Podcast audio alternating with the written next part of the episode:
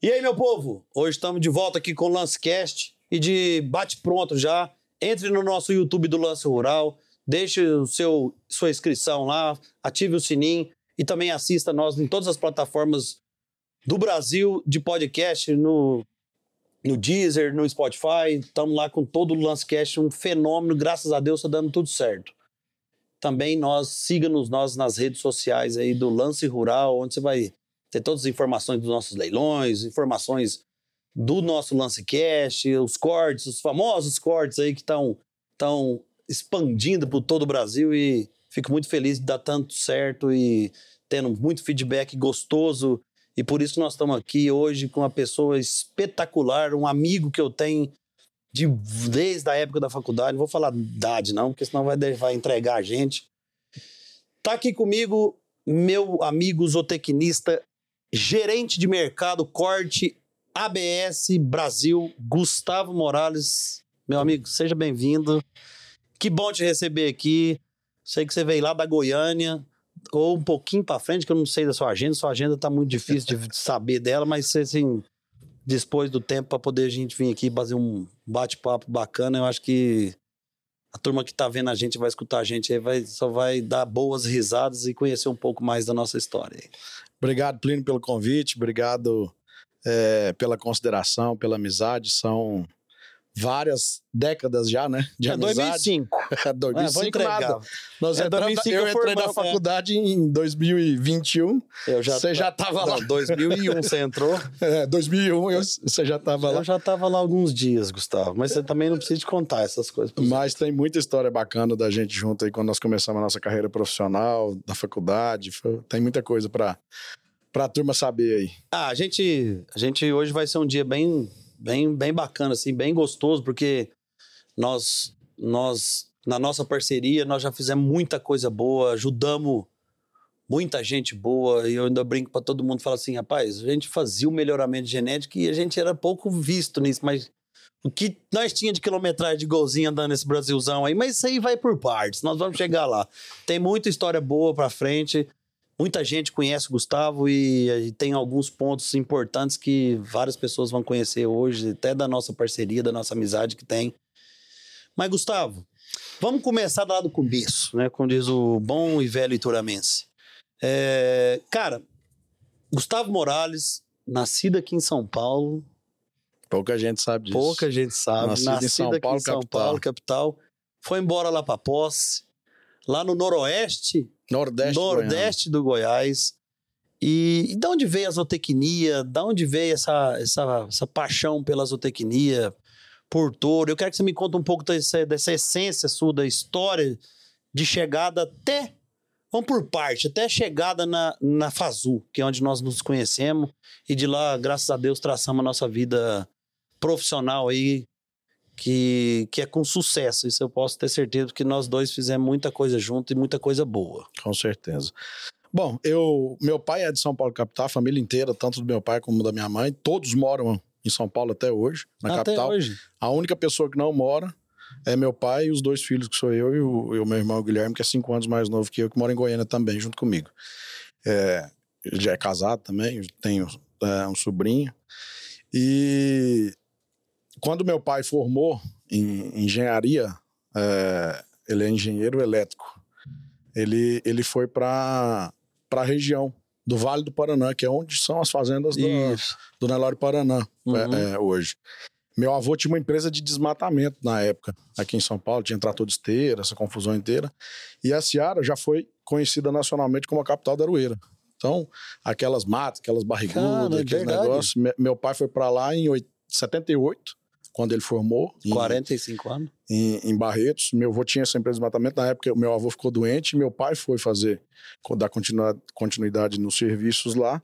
E ele foi porque tinha. Uh, uh, ele mesmo tinha arrumado, meu pai, um amigo de Barretos, tinha uma fazenda, recebido uma fazenda de herança lá em, em Aciara.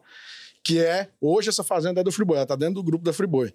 E aí ele foi para desmatar uma área de 100 alqueires, não sei, e acabou ficando lá. Tinha um ursinho na época, que tinha uma área grande que queria desmatar, e meu pai foi para lá. Então, logo em seguida, é, ele se casou com a minha mãe, eles mudaram para Posse. Pra você ter noção, de Formosa até Posse eram, são 230 quilômetros, era 230 quilômetros de chão. Hum. A cidade tinha não tinha telefone, era tocado na energia é, é, de gerador, de grupo. 8 horas da noite acabava a energia da cidade, entendeu? E, e assim, uma vida bem sofrida lá, até hoje é uma região que ainda está em desenvolvimento, a agricultura do oeste da Bahia ajudou muito a desenvolver essa região, mas ainda é uma região que precisa ser trabalhada. E rica região, hein? Hoje a região. Terra, qualidade de terra. Muito rica. Hoje a gente tem os grupos da Friboi, tem o JBJ, tem grandes fazendeiros que tem propriedade lá, é uma, é uma região de terra muito fértil, né? Respira pecuária. É, respira pecuária, mas hoje está entrando a lavoura por conta do, do Rio Paraná é, e Rio Corrente, o Santa Maria, todos estão então dá um pivô ali, tem muita gente plantando já. Mas aí voltando lá, é, meu pai foi para lá em, em 78 e acabou ficando, se apaixonou pelo lugar e, e, e, deu, conseguiu fazer a vida, né, lá no, no Vale do Paraná. E aí eu vim para São Paulo, pra, minha mãe veio para dar a luz uh, uh, de mim e eu voltei com seis meses de idade para posse. E aí vivi na cidade interior, saí de posse com 16 anos de idade, lá tinha 15 mil habitantes ainda, né? As, muita, não tinha nem asfalto na cidade. E, e a gente é, sempre vi, tive muito contato com o mato. Meu pai, desde 85, inseminava já. Meu pai, é, como vinha para São Paulo, né, de caminhonete, sempre passava em Uberaba. Eu tenho é, é um filme daquelas, daquelas máquinas que carregava no ombro, assim, Eu sabe? lembro, você mostrou. É, com 4, 5 anos andando daquelas botas sete léguas brancas que tinha na BS Pautar. Hoje é botinha de plástico, né? É, eu andando no meio do Legate, do Ludi, entendeu? A turma filmando. Eu lembro seu pai falar e, isso pra gente. E, e, meu pai passava, comprava sêmen e inseminava na época já. Né? Então, esse, esse contato com, com o meio, com a pecuária, é desde criança. Então, é, eu passava as férias na fazenda, eu ia praticamente todo final de semana, na sexta-feira voltava no, do, no domingo com meu pai, a fazenda era perto da cidade, é, era curtelo, mas sim, era, era pertinho, ia de bicicleta quando não tinha carona, que era confusão de menino, né? E vivia. Confusão saudável, é, né, mano? Não, eu tive uma infância feliz, graças a Deus, com muito contato com o mato, com a pecuária, por isso que é, despertou essa vontade de mexer com produção. Então tinha a possibilidade de fazer zootecnia veterinária, só que eu sempre fui apaixonado pela parte de produção né? Sempre de fazer mais e mais, não sei se é por conta dessa aceleração, mas não gostava muito da parte clínica, assim. Essa de, aceleração casa parte. É, de fazer, é, tipo, cirurgia, essas coisas, mexer com cachorro, gato, não era muito minha praia. Eu queria era produzir mais e menos áreas, nós tínhamos uma área pequena, e aí sempre gostei de fazer mais. Meu pai é, é, foi tirador de leite, né? Em 94, 95, ele fundou uma associação, a Plen, lá em Posse, que foi o primeiro laticínio do Nordeste goiano incentivado pelo programa do governo do estado de Goiás, para integrar um programa que é Leite Pão lá, e meu pai era, era quem geria o laticínio, a associação na época. Então, nós importamos vaca do Uruguai, compramos cento e tantas vacas de leite ali em Jacutinga, era uma confusão Rapaz, o doutor Arnaldo era sacudido, hein, moço? Era... Eu não sabia dessa, passa, dessa passagem não, do leite dele, é um, não. O homem é um fenômeno para trabalhar. Acho que ele que me inspirou a, a correr atrás do jeito que eu corro hoje. Não, e ele é trabalhador mesmo. Mas, Morales, aí colegial, tudo lá na posse, tranquilo, então, foi embora? É, meus, meus pais foram meus professores, não sei se você sabe disso. Não. Mas é, posse tinha até a oitava série, uhum. né? Era uma cidade muito pequena. E aí, num determinado momento, o, os pais se reuniram para montar uma associação de pais e mestres para poder montar um colegial que, que não existia lá na, na cidade. E aí fundou-se a, a o, o, Colégio Municipal Castro Alves proporcionou isso, eles fundaram essa associação. E minha mãe foi bancária, trabalhou no Banco do Brasil, ela parou para dar, para ser mãe, para dar a, é, é, a, luz a mim ao, ao, ao, meu irmão. Porque a diferença de seu irmão é pouca, né? São cinco anos. Hum. E aí ela voltou para dar aula de inglês. Meu pai, como engenheiro, passei a ser o professor de física da cidade. Ele, meu pai, Ele foi professor acho que 15, 20 anos, só que todos os professores, os pais, é, todos tinham suas atividades, né? E eles tiveram o desprendimento de montar essa associação para dar uma educação boa para a gente, para não ter que ir embora para Brasília, para Goiânia, que era o que todo mundo fazia. Né? Alguns com condição financeira limitada e outros que não queriam deixar os filhos sair muito novos da, da Barra da Saia, que era o meu caso, por exemplo. Minha mãe é muito apegada a mim e ao Guilherme. E aí não se via longe da gente com 12 anos de idade, tendo que ir para uma cidade grande para poder fazer colegial. E aí, é, ah, eles, eles abriram esse, esse colégio e ele era à noite, né, das 7 às 11 da noite. Então você tinha um dia inteiro. Eu, no caso, fiz primeiro, segundo, terceiro colegial, 14, 15, Não. 13, 14, 15 anos eu estudava à noite, ficava o dia inteiro por conta de ir pra fazenda, arrumar confusão. Meu pai tocava laticínio, eu ia pras fazendas, meu, meu, meu avô tinha fazenda também. E eu que meio que já ficava por conta das fazendas, sabe? E aí, é, meu pai tocava o laticínio e eu, eu tinha o dia inteiro para ficar, assim, já aprendi a trabalhar. Com 12 anos de idade, já dirigia, é, sem nossa, carteira de motorista, na nossa... cidade do interior. É, mas na nossa época, cidade pequena, você aprendia a trabalhar cedo, né? É, tinha muita responsabilidade. E é o que tá faltando é. na turma hoje, é. que eu acho. Meu pai sempre passou muita responsabilidade para mim, e acho que isso que fez a gente crescer e ter domínio das coisas do jeito que a gente Por isso que hoje. ficou bom de negócio, o bicho é ligeiro no negócio, é bom. Ô, Gustavo, e tipo assim, tá, colegial na pós tal, e, cara, posse Uberaba, longe. É, Relativamente é, dá o quê? Mil, quase mil quilômetros. É, dá 870 quilômetros. E como é que surgiu Uberaba? Fazu? É, a única faculdade que tinha zebutecnia no Brasil, não sei se você lembra, era Uberaba. Lembra. Era Fazu. E meu pai era associado, associado da, da BCZ. Porque já inseminava, criava gado registrado já. E a minha paixão era isso. Era Nelore. E aí é, eu prestei para para zootecnia em Goiânia também, que tinha católico, mas não tinha zebotecnia, uhum. não tinha o Adils com os negócios de pastagem junto com o Corte, que era outra coisa que eu queria. Tanto que eu fiz pós-graduação nessa época também, é, é, nessa área também. E aí fiz veterinária em Ribeirão e Goiânia, né? Aí lá em Ribeirão e, e, e, Goiânia, e Lavras também, tinha o Alceu. Você lembra do Alceu? Lembro. Aí o Alceu fez colegial em Poços, que ele é de Aciara. Nós vamos tocar nesse assunto desse trio Alceu, Ademir e Isso. Gustavo Morales, mais pra frente. Aí o Alceu foi fez primeiro, segundo, terceiro colegial. E tinha um, um tio dele, que é o, Dedé, que fazia zootecnia em, em Goiânia. E aí foi quando eu conheci a zootecnia, que era um negócio de produção, que tinha nada a ver com aqueles negócios de cirurgia, veterinária. Falei, rapaz, eu quero fazer esse negócio. Aí conheci o Beraba, né? Meu pai trouxe a gente para fazer vestibular, eu e o Alceu, meu pai que trouxe para fazer, e tinha um dia de campo na FASU. E aí tinha tudo aquilo que a gente queria fazer e sonhava. Aí a gente passou. Você entrou no meio do ano? Não, eu entrei no começo do ano. No começo, né? É. Aí a gente fez a, a, primeira fase das faculdades federais e o Uberaba era um, um só. Um só. E antes de sair o resultado. Saiu o resultado da primeira fase das federais, eu, ao seu passando, tinha a segunda fase para fazer. Uhum. Né? Só que nesse meio tempo a gente já tinha passado em Uberaba. E eu, ao seu, tava andando junto fazendo vestibular. FUVEST, que na época tinha uns, uns, programas lá que eu nem lembro o nome mais, mas que você prestava num lugar que valia para outras faculdades, eu não lembro o nome. E aí saiu o resultado, faltava um dia para a gente fazer a segunda fase das federais. Eu olhei para cara do e falei: vamos mexer com isso não? Eu não vou fazer essa prova direito, não, que eu quero Mas ficar já é onde, Já é onde você queria ir, né, cara? para mim já tá bom demais, que eu quero mexer com o Nelore. E, e, com o Zebu, né? E eu vou ficar lá, porque tem um negócio de pastagem e tal. Meu pai também ficou apaixonado na faculdade na época. Mas essa é interessante, né, cara? Porque, tipo assim, a gente, você falou, e eu já comentei isso aqui, até falei na minha, na minha, no episódio 1 lá, que eu conto um pouco da minha história, que, que um dos pontos que a gente gostava, a gente gosta muito de gado, o que, que um dos pontos positivos de poder de decisão da Fazu na nossa época era muito a zebotecnia, né? Porque era um é. curso que só tinha isso, né? E você tá dentro do Uberaba, né, cara? Você diz outra. Pois é, que o Uberaba das centrais, né? É. é. Não, e o Uberaba, querendo ou não, a gente tem a felicidade de ter uma final de Copa do Mundo todo ano. É. Né? Que, é, que é, na, no caso, a Expo Zebu. E hoje tem a Expo Genética também. Mas na nossa época, a Expo Zebu. Isso a gente gostava de gado e ficava encantadíssimo. Quantas vezes você já passando por aquelas mensuração lá, aqueles cursos de julgamento, que era bom. E isso era muito poder de decisão de muita gente. Sem falar da nutrição do Gilmar, é. sem falar da. Que o, que o, tanto da nutrição que o Alceu partiu muito por esse ramo também. Né? Exatamente. Né? Sem falar do, do professor Adilson na pastagem. Então, assim, a faculdade. A gente ainda fala muito que ah, a faculdade faz o aluno. Ou o aluno faz a faculdade. Eu acho que não, mas a Fazul, cara, na nossa época era muita referência, né, Gustavo? Era. E aí, essa longura toda de lá do Nordeste goiano, né? Eu ia em casa, feriado longo, ia de busão, entrando, pegava um entrando lá em Verado.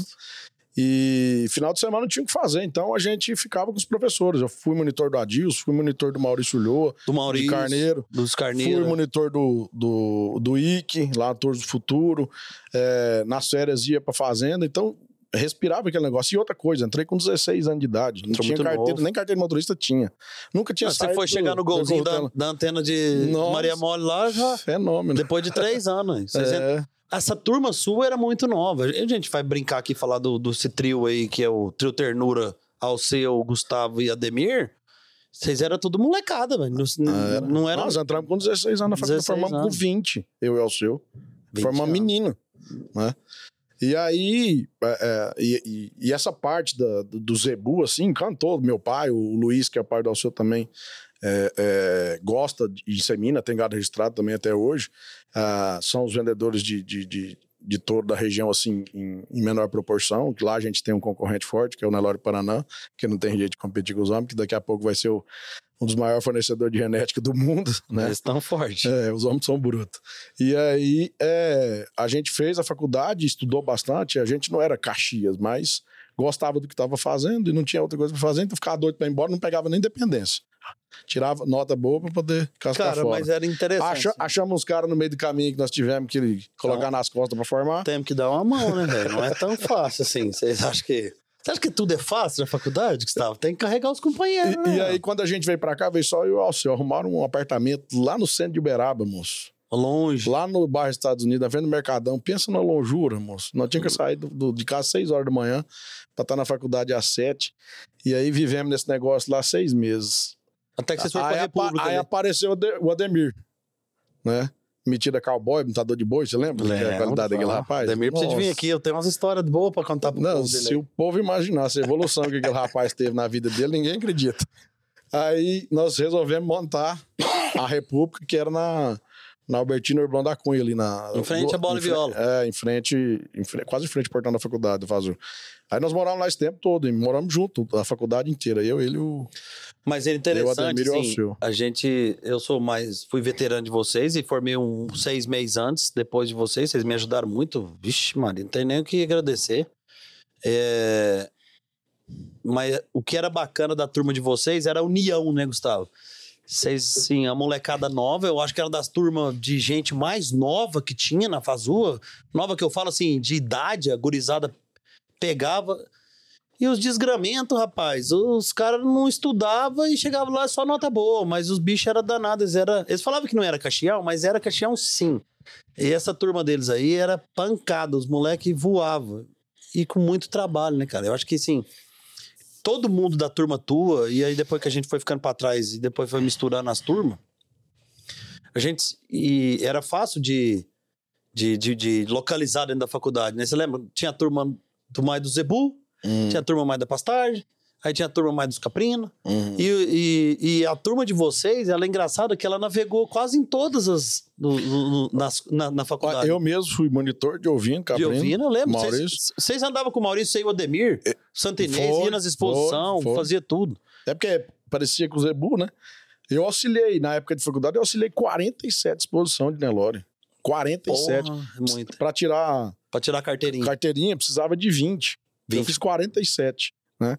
Aí eu que incentivei o Ademir a entrar nisso, que a gente fazia de, de, de ouvindo Caprim junto. Falei, negão, esse trem Nelore é legal e tal, você gosta, vamos. Na primeira exposição de auxiliar, ele foi comigo. Não, e depois que você faz um auxiliar, auxilia uma exposição, você, não, você não quer largar não, mais. Não quer largar.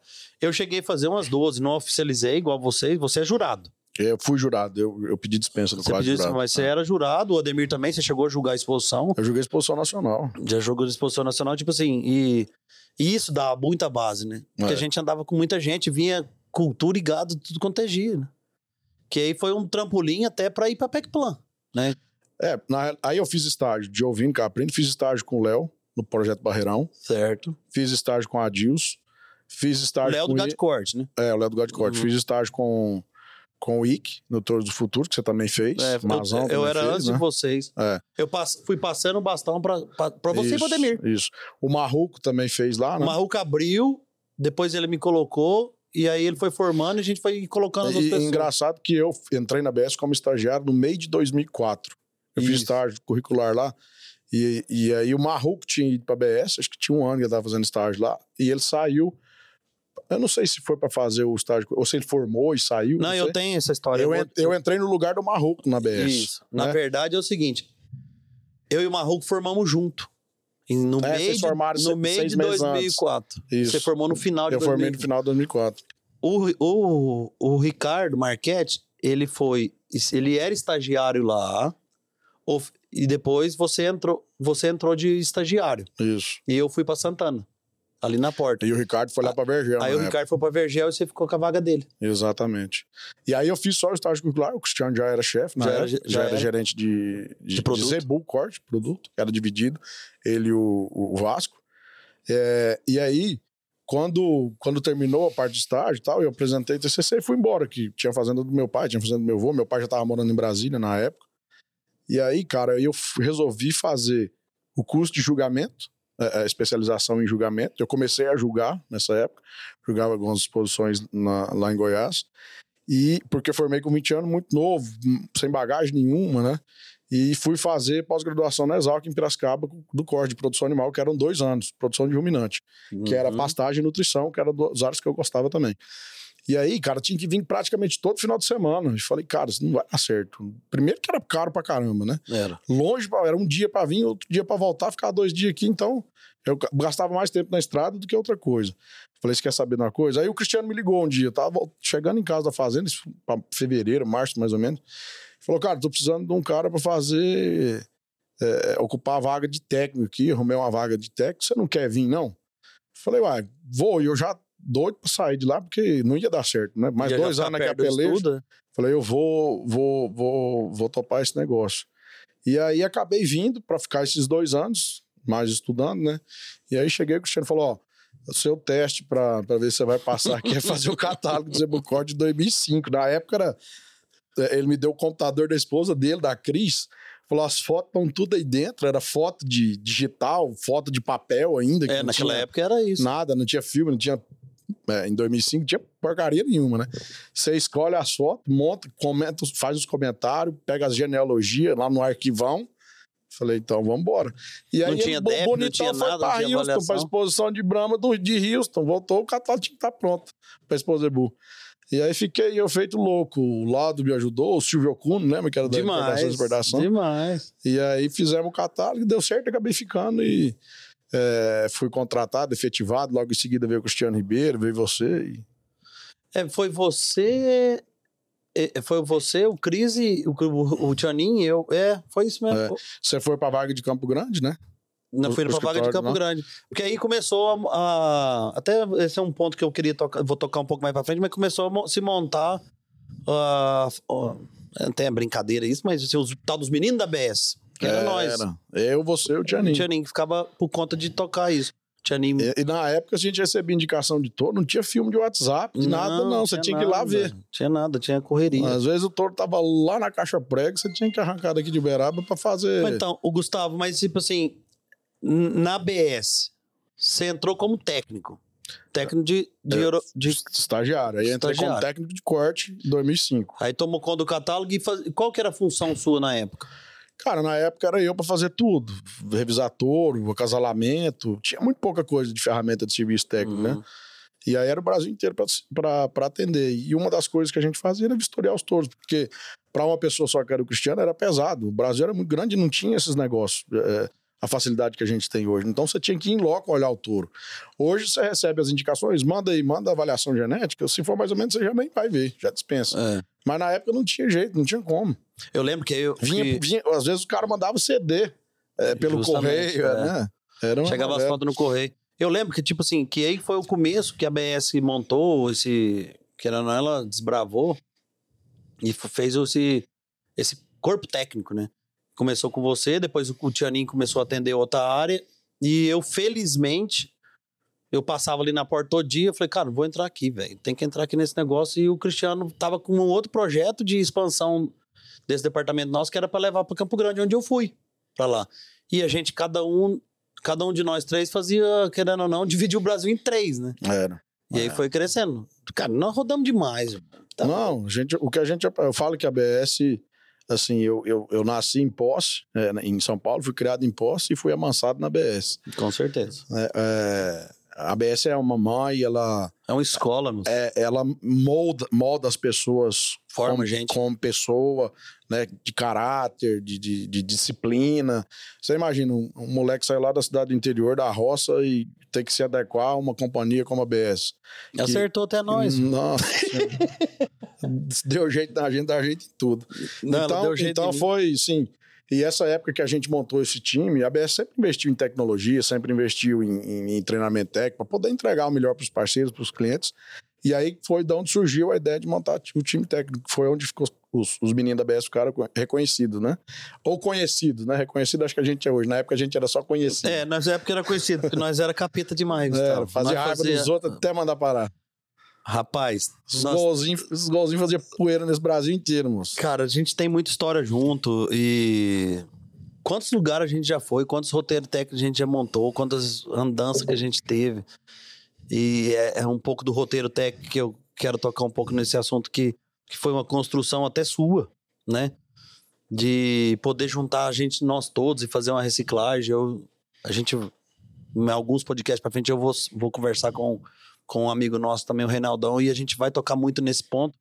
Porque, assim, é um, é um momento de crescimento de todo mundo, né, cara? Naquela época a gente conseguia crescer todo mundo junto, né? E, e, ajudar o melhoramento genético. Ainda, você lembra de eu falar? Eu falava muito, falava, gente, esse povo tem hora que eles não entendem a gente. A gente anda mil quilômetros pra ver um touro.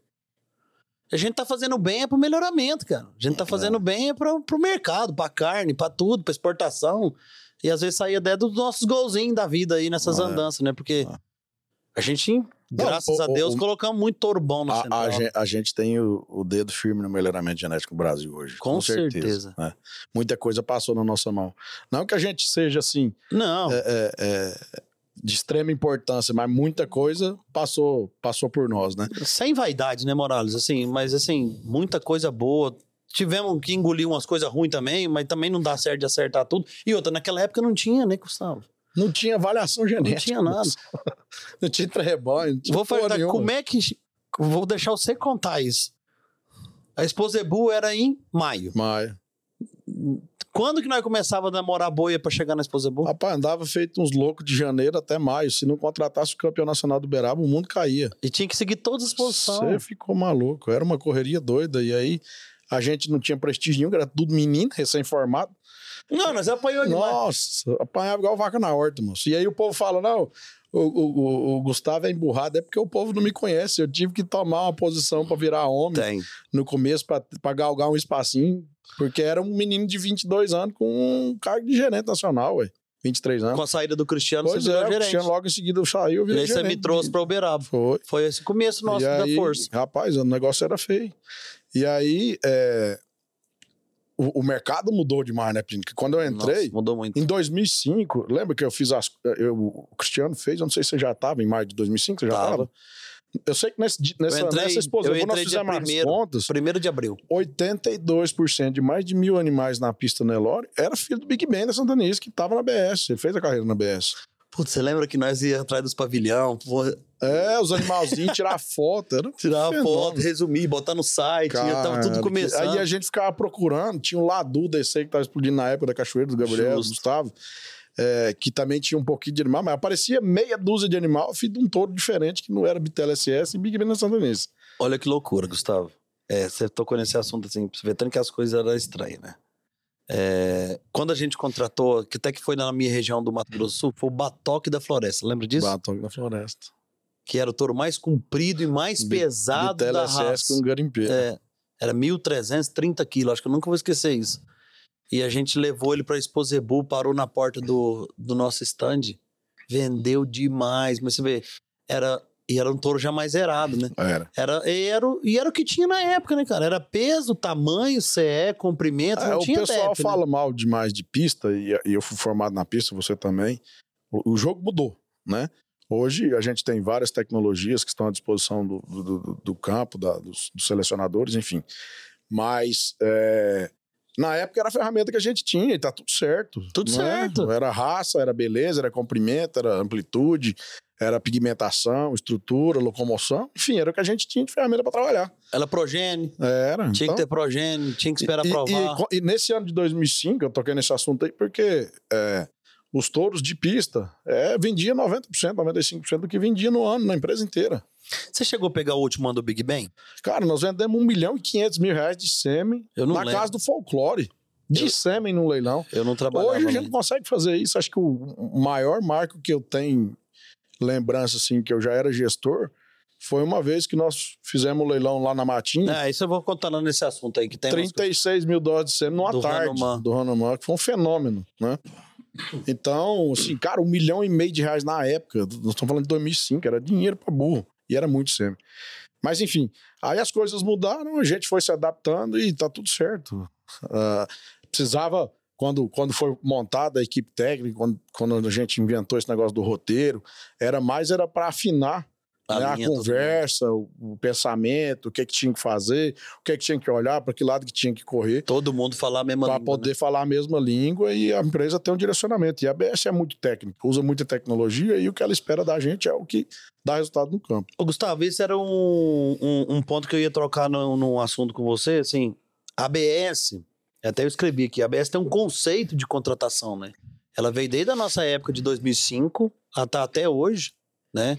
É que a ABS tem um conceito feito por você e pelo Cristiano na época, o Botelho, depois foi passado pra gente.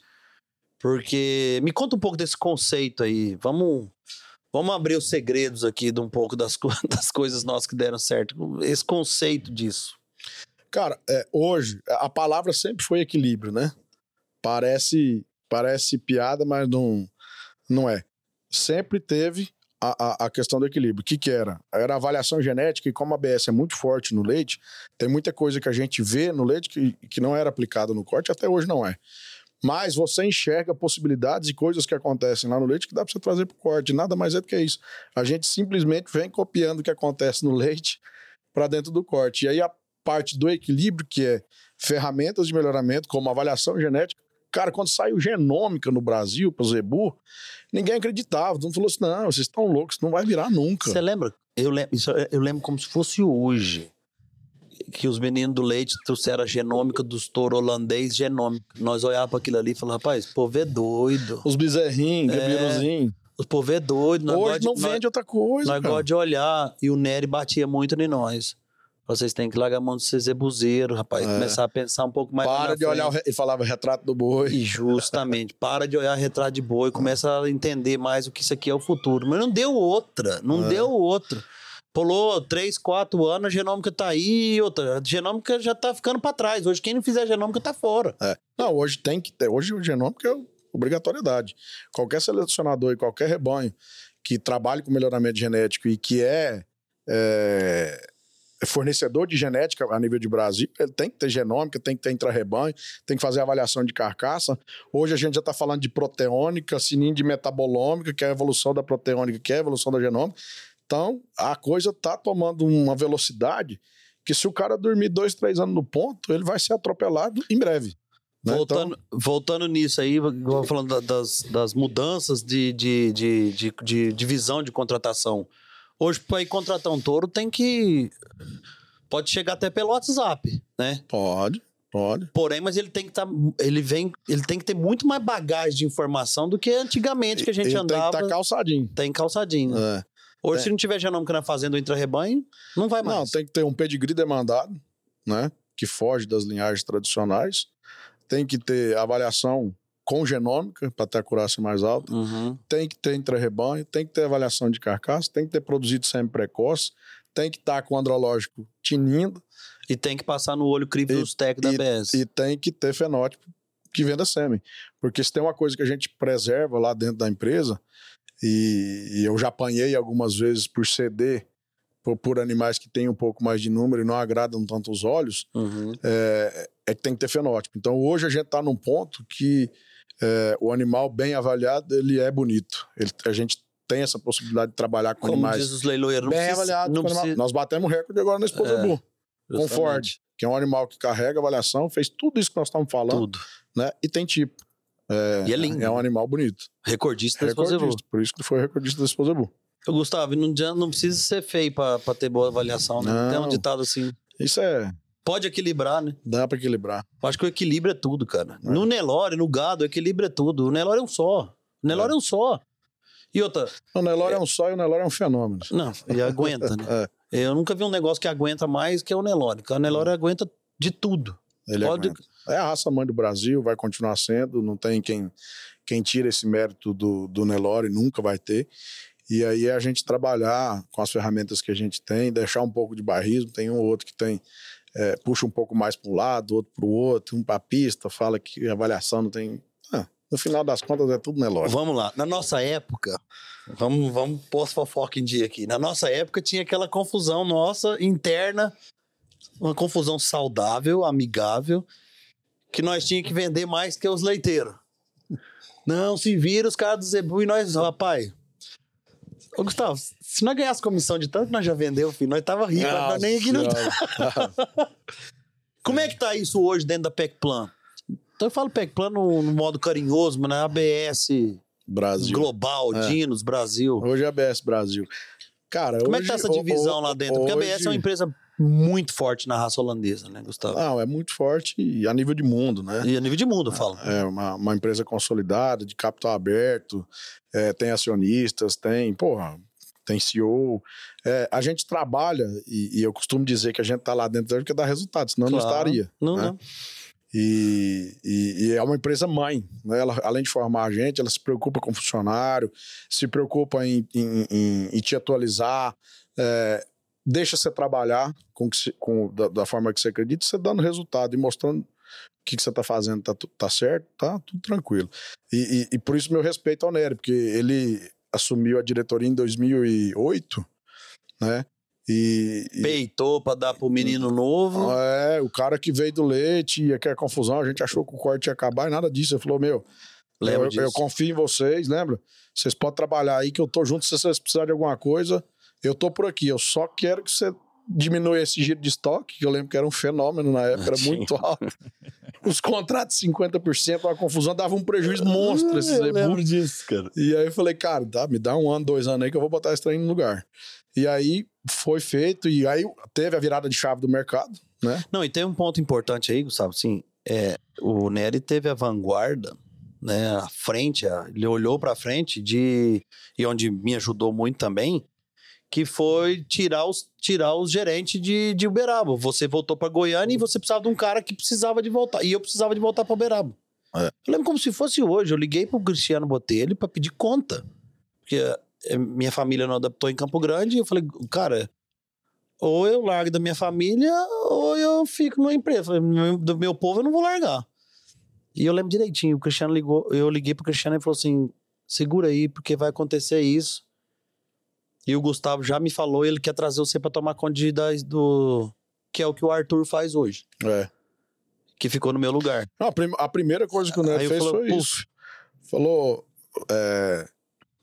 Vocês é, podem ficar. E outra coisa, o corte acontece lá para cima hoje. É verdade. É, hoje acontece a feira aqui em, em, em Uberaba. As feiras. Né? É, as feiras.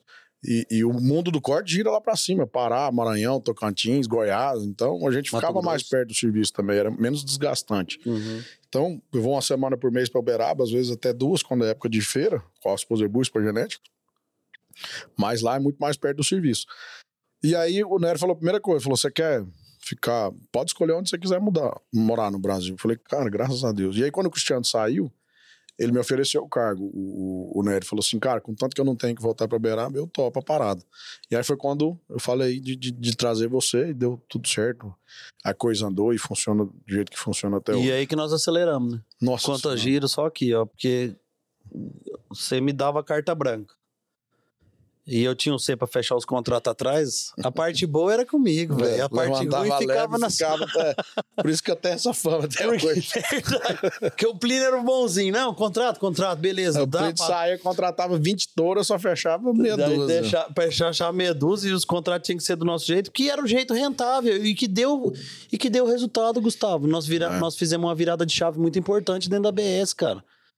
Eu, é você o Tianin. O mercado mudou também, né, Primo? É, mas a nossa virada de chave, até com, a, com o começo do Rancho da Matinha, através do, do, do, do Cristiano, e veio com você, e, e, novas parcerias que nós buscamos, eu vou tocar nesse assunto aqui das novas parcerias, que, que, que enriqueceu nós e nos deu muita bagagem e, e, e lançou a gente pro mercado, querendo ou não. Tudo bem que nós é competente. Mal dessa parte, nós somos competentes e deu muito trabalho pro povo. Só que aí a gente foi conseguindo arrumar touros bons, né? e, e, e, e, deixando a cara da ABS de um formato dos touros que a gente queria que o mercado buscava. Uhum. Porque a gente tinha, tinha tudo para não dar certo. Tinha. Molecada nova. É. Tudo estrapalhado. Tudo uns loucos da cabeça. Tudo louco da cabeça. Entrava no leilão e fazia um regaço. Quando não tava comprando touro pros outros, porque nós rodava muitas fazendas para comprar touro pros outros, nós tava ou comprando touro para BS e fazendo essas contas e até um ponto que eu vou tocar para frente aqui que é os condomínios de que a BS tem bastante touro, onde eu brinco ser o síndico deles, que hum. administrar esse tanto de gente não é fácil também. E conseguimos daí colocar a ABS no patamar que ela tá hoje de muita força. Eu fico feliz, assim, de ter participado disso. Hum. Eu fiquei 10 anos lá, cara. 10 anos e saí porque, tipo assim, eu queria voar. E não é porque tava ruim. Ah, é carreira só. Tá não, não é certo. que tava Você ruim. Você sempre foi é, é, é, muito comercial, atirado, né? Então, uhum. você caiu no lugar certo. Caí no lugar certo e me transformou na pessoa que eu sou. E graças a Deus eu tô aqui. Hoje, se eu não tivesse feito isso, eu não tava aqui. Se não tivesse feito isso na época, você não era. Não tava aqui, eu não tava aqui hoje, que, com amo o que eu tô fazendo hoje. E, graças a Deus tá dando tudo certo, mas ainda falo pros meus amigos: tem que. O couro tem que engrossar. É. Não adianta atropelar. O tempo faz a pessoa. É, a gente, quando é novo, a gente é muito afoito, né? E às vezes a gente quer galgar posições ou lugares que a gente não está preparado para isso. E, e, eu só consegui enxergar isso depois de uns 15 anos de empresa. Então, Justamente. tudo tem seu tempo, tá tudo certo. Você é, vai se moldando ao longo do tempo, apesar de você achar. Eu, lá, quando eu tinha 30 anos, já tinha 10 anos de mercado, eu falei, pô, já vivi o que muita gente não vai viver a vida inteira. Que nada, é era assim, menina ainda. Não é assim. Então, é. hoje, do mesmo jeito, ó, a gente se surpreende com tudo que vai acontecendo, com as experiências que você vai tendo. Enfim, e, e, e, é uma coisa que eu falo, é sempre trabalhar com responsabilidade, sem passar por cima de ninguém, é, tentando ser o mais sério e honesto possível dentro daquilo que, que, que você tem de rede de amizade, rede de relacionamento, de profissionalismo. Às vezes você tem que dar uns espalhos de cá ou de lá, então tá tudo certo e isso vai te dando experiência, vai te dando. te gera confiança das pessoas que estão à sua volta também. E é isso. Ô Morales, é, eu levo, converso com alguns amigos nossos em comum, que eu faço isso toda vez que eu tenho um convidado aqui. A gente elabora algumas perguntinhas. É. E tem uma pergunta aqui que vai muito nisso, né? É tipo assim: Como você resumiria o melhoramento genético animal hoje? E até onde nós vamos chegar com esse melhoramento genético que está acontecendo hoje? Porque hoje nós estamos, assim, voando no melhoramento genético. Cara, o, a evolução genética que o Nelore teve, eu acho que foi a raça que mais evoluiu geneticamente nos últimos 10 anos no mundo inteiro. O Nelore é sem limites. O Nelore é um fenômeno, cara. A gente, eu lembro que 10 anos, 11 anos atrás nós trouxemos o Grossafe, nunca tinha sido mensurado a eficiência alimentar junto com o Luciano.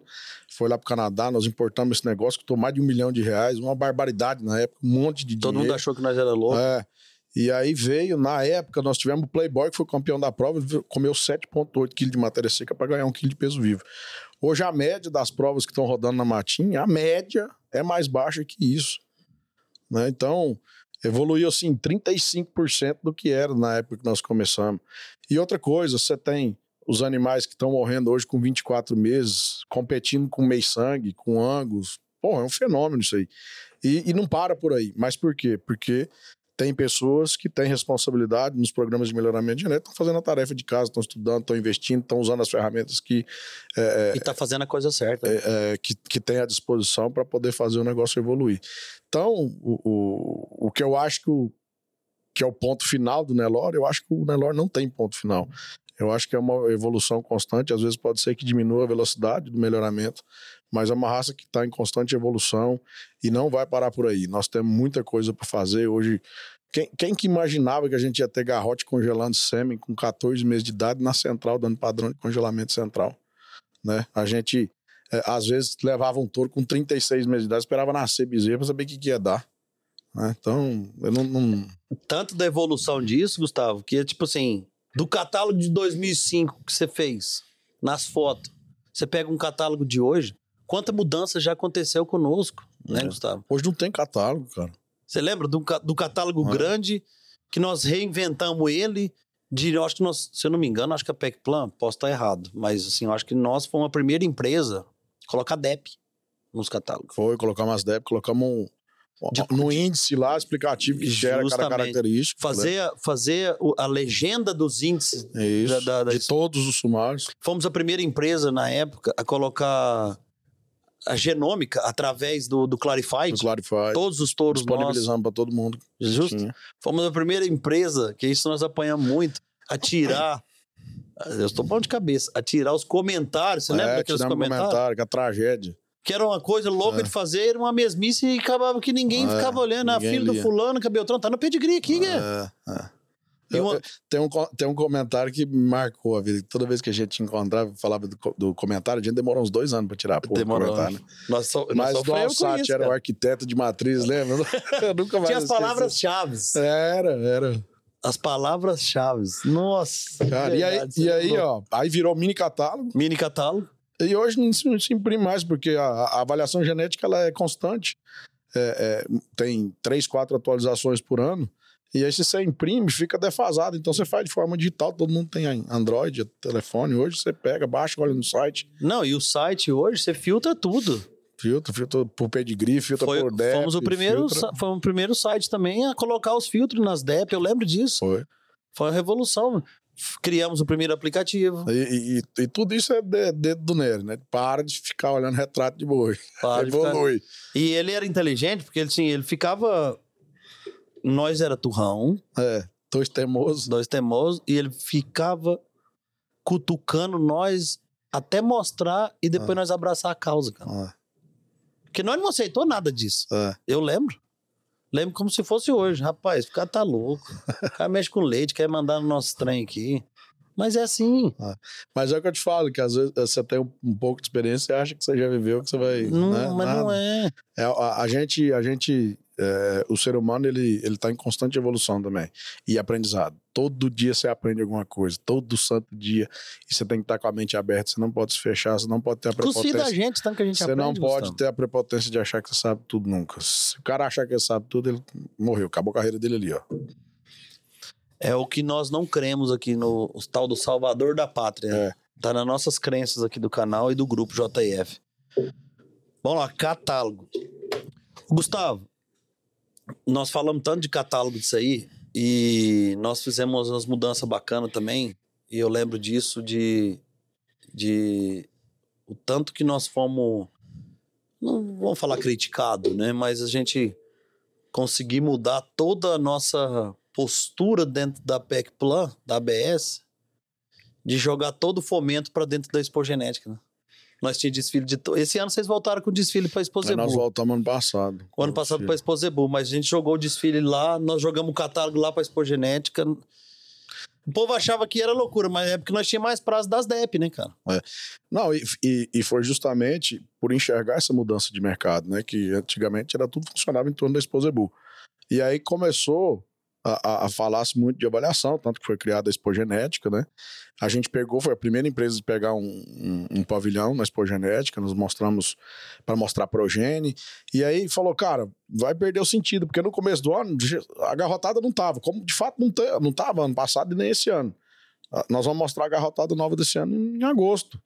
Né? E ano passado nós fizemos desfile, porque saímos da pandemia, todo mundo louco para ver os touros. Fazia três anos que ninguém via touro nenhum, que confusão. E o desfile agora na Exposebu foi um sucesso, né? Não, foi um fenômeno. Nós batemos recorde de venda na semana que antecedeu a Exposebu. Foram 500 mil doses de sêmen vendidas de corte em, dois dias de negócio. E o mercado assim meio... Não, sabe, a gente não entendeu nada que estava acontecendo. Né? Os leilões foram um fenômeno, foi tudo certo. Tudo certo.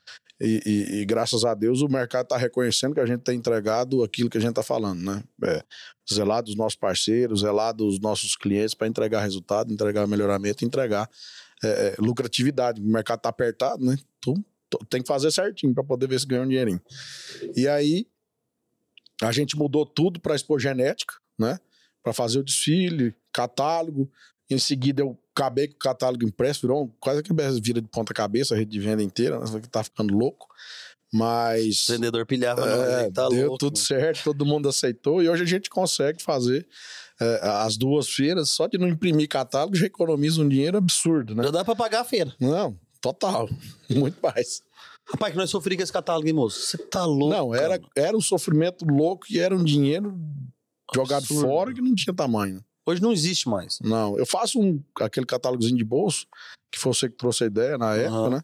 Todo Copiei mundo gosta. do catálogo de leite. É, é, eu faço, esse ano na Esposa Boa eu fiz 1.200 unidades, foi a conta certinho, cada visitante que você entregava um, cara olha os touros, só dos touros que estão na central, uhum. e aí a parte é, do catálogo, que era o catálogo impresso original, eu faço ele só em PDF para passar para o celular. É porque as atualizações hoje tá muito rápido, né, né, Morales? Você, é. você, hoje tá tudo aqui, cara. É, tá na boca Hoje tá mão. tudo no celular, tudo tudo se transmite por lá. Você pega o nosso lance rural aí, um fenômeno do tanto de leilão que a gente teve. Chega esse Pozebu agora no. Cara, nós tivemos nove leilão no sábado da Exposebu. Pois é. Uma tarde só. Nove. Aí, que fenômeno. É loucura, tá assim, uma doideira. Ano passado fizemos leilão pra caramba, batendo regras atrás de regra, montamos um canal novo. E aí vai, por aí toca. Ô Morales, antes de entrar nas nossas parcerias, que tem umas parcerias muito importantes aqui de, de sua, de gestão sua dentro da ABS, eu quero voltar um pouco numa, numa conversa que, tipo assim, que você já tá na ABS há quanto?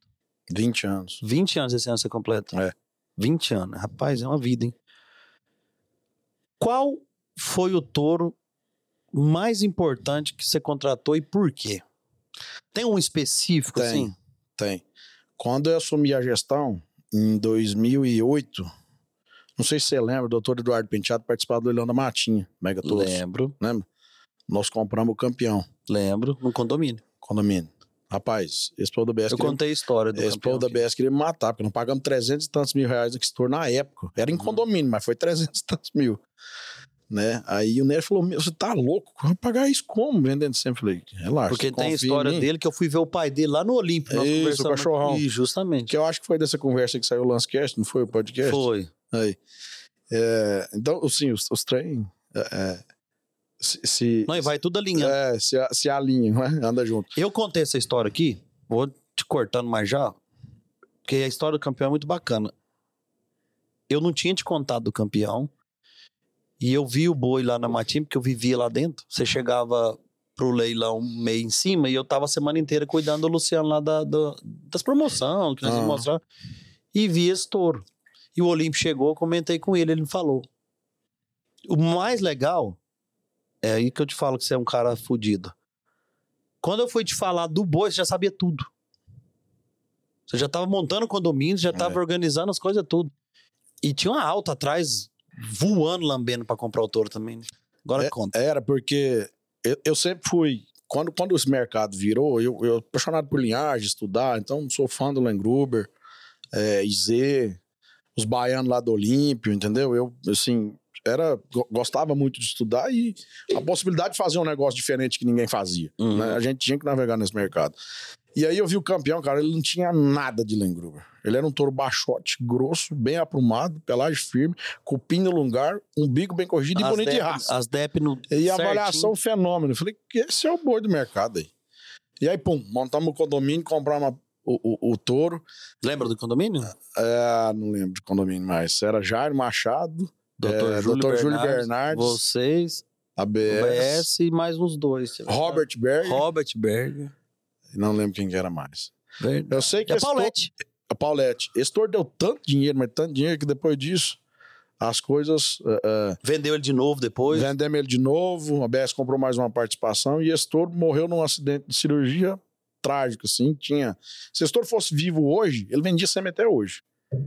Pra, ele vende, né? Pra, é, ele de fato vende, né? Mas não vende volume porque não, não, ele deve ter produzido aí umas 200 mil doses na época que morreu. Tinha uns 20 no estoque. Eu vou te contar uma curiosidade que, que, a, que pouca gente conhece, sabe? Vou. Quando eu saí da ABS, em 2015, nós, Gustavo, rapaz, é, parece que é. Acho que por isso que a, a empresa tinha tanta confiança na, no, na nossa na nossa gestão, na sua gestão e no nosso corpo técnico. Porque você sabe disso. Era para ter. Era para nós ser dono de muito boi. Era. E comprar barato. Era. E a empresa nunca deixou. Não é que deixava, ela tinha um conceito e a gente não fazia isso. E o conceito não... que ela tem hoje é, é certo. É para é pra, é pra não. É pra... Por que, que nós vamos virar concorrente, comprador para a empresa? Mas a gente teve muita oportunidade disso. Teve. teve. Muita. É. Uma delas foi do campeão. Se a é. gente compra ele, é. a gente ia ter lá. Mas esse é um critério da empresa. Funcionário não ter, beleza, tudo certo. Vamos lá. Quando eu saí da BS, eu perguntei pro senhor. E eu nunca tinha feito isso. Eu falei assim: eu queria comprar umas doses de semi. Qual boi que você acha que eu devo comprar? Você falou para mim assim: compra do campeão. Eu te faço um preço bom do campeão. Não esqueci por nada. Até vou te explicar por que depois. Eu não tinha um botijão, não tinha nada. Fui lá e comprei, se eu não me engano, foi 500 doses, 300 doses do campeão. Mandei pro Saraiva, guardou para mim. Não, e paguei 25 reais na dose. Ele, eu acho que era 40 e pouco. Você fez um preço para mim de 25, eu comprei essas doses uhum. com Saraiva. Isso foi em dezembro. Em maio ele morreu. Foi fazer a cirurgia desde que morreu. Ele de 25, ele pulou pra 85, 90, até 120 quanto, que o trem explodiu. Rapaz, é. eu fui pra Disney. com o dinheiro desse boi. É, ele tinha pouquíssimo por na empresa quando morreu, porque a, a cirurgia era um negócio simples. Aí o doutor Fernando falou pra mim, falei, doutor Fernando, vamos mexer com operar esse boi, não, pelo amor de Deus, na época era o Ele tinha um testículo grande, é, inchado. É, tava com com aderência em um dos testículos já, não conseguia termorregular direito, tava atrapalhando a produção do sêmen e começando a atrapalhar a termorregulação do outro lado também. Tava virando uhum. uma bola. Falei, doutor Fernando, vamos produzir mais um ano desse. Ele falou, não, Gustavo, a cirurgia é simples, pode ficar tranquilo, vai dar tudo certo. Tudo certo. O Zé Fec foi assim, o Ludi foi assim, tá tudo bem. O Big do BJ. O Big do BJ foi assim. Cara do céu, no dia seguinte ele me falou que o Gustavo morreu. O Dentro da esposa Gustavo Toro morreu. Falei, é. puta que pariu. Nós já. Nós já choramos hum, muito com os touros lá, né? Hanuman. Hanuman. Choro. Campeão, Bitelo DS. Choro. Não, mas tragédia. Nós chorávamos. Puta merda. Não, tem cada história dessas, dessas, dessas perdas aí que Deus me livre. Eu acho que o touro que eu mais chorei na vida foi o Hanuman. Pois é. E, e depois do e Bitelo. E esses touros deram muito... A BS foi dono do, do, do, do campeão. Não, do Bitelo DS, a BS não foi dono. Não, não foi não. não. É. Mas, Gustavo, esse estouro mas é, esse, estouro, esse, esse estouro, fez a gente, esse irmão. Esse estouro ajudaram a gente a subir na carreira. É. O estouro fez a gente. Isso é fato. Porque, tipo assim, a gente tinha tanta confiança nesse estouro e a gente sabia tanto usar eles, porque a gente já usava eles no lugar de corte, né, cara? É. Eles estouraram no PO quando eu já tava professor ali sabendo onde usava, onde não usava, por que que usava, e esse estouro. Né, Daí fala, ah, o Plínio do DS, porque eu fui lá, vi, tive a felicidade, tal, tal, tal. Mas esses boi ajudou nós profissional, cara. Foi, foi. Na vida, porque vê, o, Bitelo. DS. O Bitelo foi emplacar com nós depois de 3, 4 anos dentro da central. É. E ele já veio de outra central. E ele já tinha vindo de outra central. Tirando ele lá do. do tava da, na fazenda. Da, tá na fazenda, que era, tava na Araucária, depois foi pra fazenda. Rapaz, tem história, moço. Deixar que vai lembrando. Até vai lembrando, vai lembrando. Morales, agora vamos falar um pouco, cara, assim, dessas parcerias que vocês é, construíram com tanta força na, na BS, né? Eu acho que a mais emblemática, assim, que começou até da gestão do Cristiano Botelho, foi o Rancho da Matinha, né? É. Que tá até hoje aí. É, o doutor Luciano foi um grande professor. Professor nosso, né? É. Tanto que esse homem e... rodou com nós. A gente fazia zebotecnia e o Wiki levava na visita Raio da Martins, é. né? Então a gente conheceu ele nessa época. E, e como eu morava em Uberaba, junto com, com, com, o Cristiano também morava na Central, inclusive, era a fazenda que eu mais visitava, porque aqui em Uberaba quem tinha de, de, de parceria, eu só, sempre gostei muito de fazenda, eu ia toda era semana pertinho? praticamente. É. E, e aprendi muito com o Dr. Luciano, ele é um cara que, cara, fora da curva, enxerga como pouca gente enxerga. Ele é um cara extremamente inteligente, apesar dele falar que Borges é bobo e burro, né? Ele é da. Eu não sei, da, acho que é, a, a, a, bobeira e a burrice não passou no Borges dele, não, porque ele é um, ele é um fenômeno. Ele enxerga atrás do, do muro. E aí, sempre a, atrás de genômica, por exemplo, foi cedeu o rebanho para fazer o primeiro teste. É, ele é um cara que apaixonado por aquilo que faz. É, ele vai medir testículos, os meninos vão medir lá o Betinho, ele tá com a cadeira do lado. Do lá, lado. O Fabiano vai passar o tração, ele tá lá. Do lado. Né? Ele, ele vive, ele respira o Nelore. Então, por isso que teve tanto êxito. E aí, é, eu, eu querendo aprender, né? Sempre, sempre é, é, escutando mais do que falando, sempre fui assim. Sempre. Eu não, falava mais de É, eu não, eu sempre fui mais de escutar do que falar. E o Luciano gosta de conversar, gosta de ensinar, ele tem prazer em mostrar o que ele faz e tal. Então, acabei me dando muito bem, muito certo, eu tenho muito respeito por ele, pela Vic, me ajudaram demais, me ajudam até hoje, eu tenho grande consideração por eles.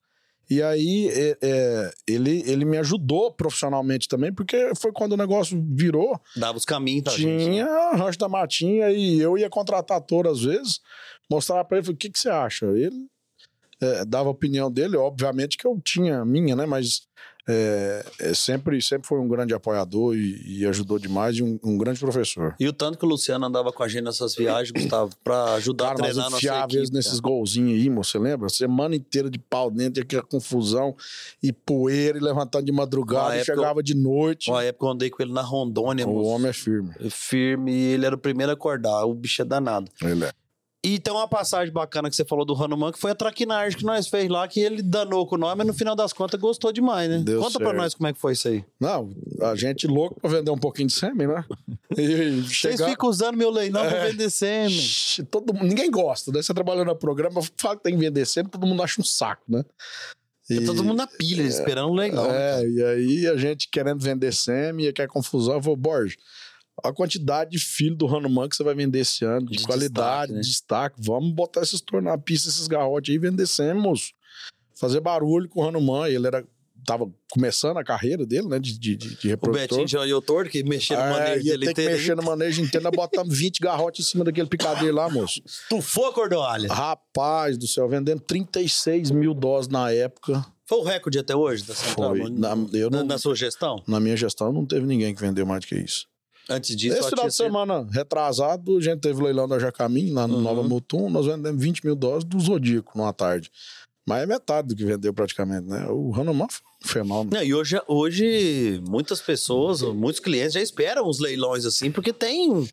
Tem, é. tem a, Vai ter Não, um quando o, anima, quando o animal é bom de produção, ajuda demais, né? O Zodíaco foi o mesmo cara, nós botamos lá 10 animais no picadeiro lá da primeira produção dele, foi muito legal. Estufou. É. E, da, e da parceria da Matinha veio novos parceiros, né? Novos companheiros. Ah, um sim. exemplo, Jairim da Vera Cruz, é. com a, a, arte que nós fizemos com o Cacique lá também. O, o, o Jairo, o, tudo começou. É, eu como, até é chama, como é que chama aquele boi do Jairo que onde começou? Novel. Novel. tudo começou com Novel, cara. Minha mãe foi passar um final de semana comigo lá em Goiânia. Aí me toca o telefone. Jairo Machado, pisteiro, né? Vera Cruz foi pista pura, muito tempo. Aí Jairinho, ô Gustavo, é o Jairo, tava fazendo Vera Cruz, queria te mostrar um touro pra você contratar, assim, assim, assado. Falei, ué, beleza, eu vou. Tô, tô, vou almoçar com minha mãe agora, depois do almoço. Falei, onde você vai almoçar? Ela falou, vamos, tá almoçando lá, perto da Castelo Branco. Ela falou, eu tô aqui do lado, eu posso passar? Eu falei, pode, vamos almoçar junto, né? Aí foi me levou a foto do Novel que era Bitela SS em vaca Big da BJ. Big da BJ. Né? Já era um pedigree meio diferente na época, né? E aí, é, eu falei, qual que é a expectativa sua, Jardim? Ah, eu vou, vou ter um leilão da Vera Cruz agora de touro, lá na Barra do Gás, queria montar uns pacotes, eu comprei esse touro no leilão da, da Bom Jesus, vamos ver se vende um pouco de sangue. Não, mas ele já falou, 3 mil doses eu já tenho vendido. Aí eu ele falou, não, disso. eu tenho é, é, acho que ele falou 5 mil dólares. Tem 5 é, Eu falei, não, assim. moço. Eu sei que ele já foi então, armado. Pode mandar esse touro pra BS a hora que você quiser. A gente coleta sempre, vende. Eu sei que o Diabo do Boi vende acho que 17 mil dólares no leilão. Numa tarde. É, uma tarde. Ninguém nem conhecia o tal do Novel. E muito o menos não o era cria dele. É, o não era nem cria do, do, do Vera Cruz. Nem cria. Mas o Jairo é um dos grandes professores que eu tenho de comercial, cara. Ele é um fenômeno, fenômeno. para marketing. Eu nunca vi um homem daquele. E aí, ele, ele, ele enxergando, ele ligeiro do jeito que ele é, fez parceria com o Luciano Matinha. Quando eu contratei o Cacique, o Luciano estava junto comigo lá na Vera Cruz. Eu tirei o Cacique do meio da garrotada, o garrotado ia passar garrote, na frente né? do escritório. Falei, o que, que é aquele garrote ali? Ele falou, não, aquele é tecelão com vaca quark, que era madija. Madija. Falei, esse pedigree aí me serve. Aí fechamos o garro, tava fechando os garrotes. Falei, eu falei, não, esse aqui é o touro, o cacique era o touro na época. E foi emblemático o cacique para Vera Cruz, que ele foi é, garoto propaganda, quantos anos da Vera Cruz, né? Foi duas vezes líder de venda da ABS, dois anos consecutivos. Consecutivo. Né, emprenhava um absurdo, era um pedigree legal. Né, a mãe dele é viva até hoje, produtora de, de, de animais de E é fértil, hein? Fértil pra caramba. E aí o Luciano, na época, tava junto comigo e falou: ah, esse garrote é bom. Falei, então tem um aval seu, tá tudo certo. E aí veio o cacique. E aí nós demos continuidade na parceria e hoje, é, de lá para cá, eu sempre tive prioridade na escolha dos animais. A gente olha entre rebanho, ajuda a apartar os touros. Você sabe de cabeça quantos touros do Jairim já passou, já tá na sala? Ah, cara, não sei te falar. Do Luciano, então, escapa, Não, né? não tem jeito. Mas o, o, o Jair, com certeza, mais de 30 touros já passaram na BS. O Luciano deve ter passado mais de 100 de lá pra cá. Verdade. É um... E entrando no nosso padrinho, Ricardo Gouveia, RG. Cara, o Ricardo foi uma das grandes amizades que eu fiz no Nelore. É, vou te contar como é que eu conheci o Ricardo. Conheci o Ricardo por conta do pacote. Eu fui lá em Tuiutaba. Ah. Não, julgamento não, fui lá em Tuiutaba. O negócio do julgamento foi convence. Foi convence. Lá, lá em Tuiutaba fui ver. Fui visitar o Toninho, que era regional de Tuiutaba na época. E o Toninho que quer confusão, o escritório tem que te apresentar o Ricardo, tem que te apresentar o Ricardo, ia ter um touro muito bom. O touro é, é, que tá aqui perto e vamos lá ver, e mocho, né? Mocho vendia quase nada. Aí me chega o Ricardão lá daquele jeito, estabanado. Não, não, vem, conversa, vai, conversa bem. Eu falei, me dá o, o Gustavo mudo é, e o Ricardo eu, eu acelerado. E o Ricardo falando alto daquele jeito que ele conversa. Aí eu falei, me dá o RG desse touro. E ele não tinha material do touro, tinha porra nenhuma. Aí tinha uma foto do avô dele, do pai dele, do fenômeno. Do fenômeno. É. E o vídeo dele é bezerrinho quando é, ele nasceu. É, meu Deus do céu, que trem atrapalhado. Aí peguei o RGD do Toro, entrei naquela época, a gente baixava o programa no computador, lembra? Produz, não era? Produz? É, não lembro o nome, mas eu sei que a gente baixava. Aí não tinha nada online. Aí eu baixei, o Toro era o primeiro do sumário. Falei, uai, tem que ir lá ver esse diabo desse boi. Aí, e nem ele sabia? Não, não sabia nem o que era DEP. Não sabia nem o que era DEP.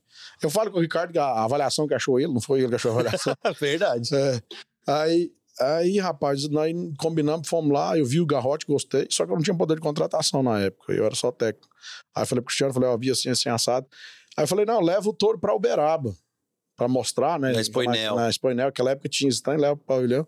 Aí cheguei aqui e falei pro Cristiano, Cristiano, ah, vamos ver, tá, mocho, não sei o que. Eu falei, cara, o touro é o primeiro do Sumar, né? Aí foi ele e o Chiquinho lá ver. Ah, nós gostamos mais ou menos. Ele tinha umas manchas, mas era um puta de um toraço. Falei, cara, eu fiz o cara trazer esse touro pro Beraba, você vai contratar essa porra aí agora, se vira. aí contrataram na base da pressão. E foi vendedor, vendeu o maior vendedor de, de, de, de, de sêmen de touro mocho, dois anos também.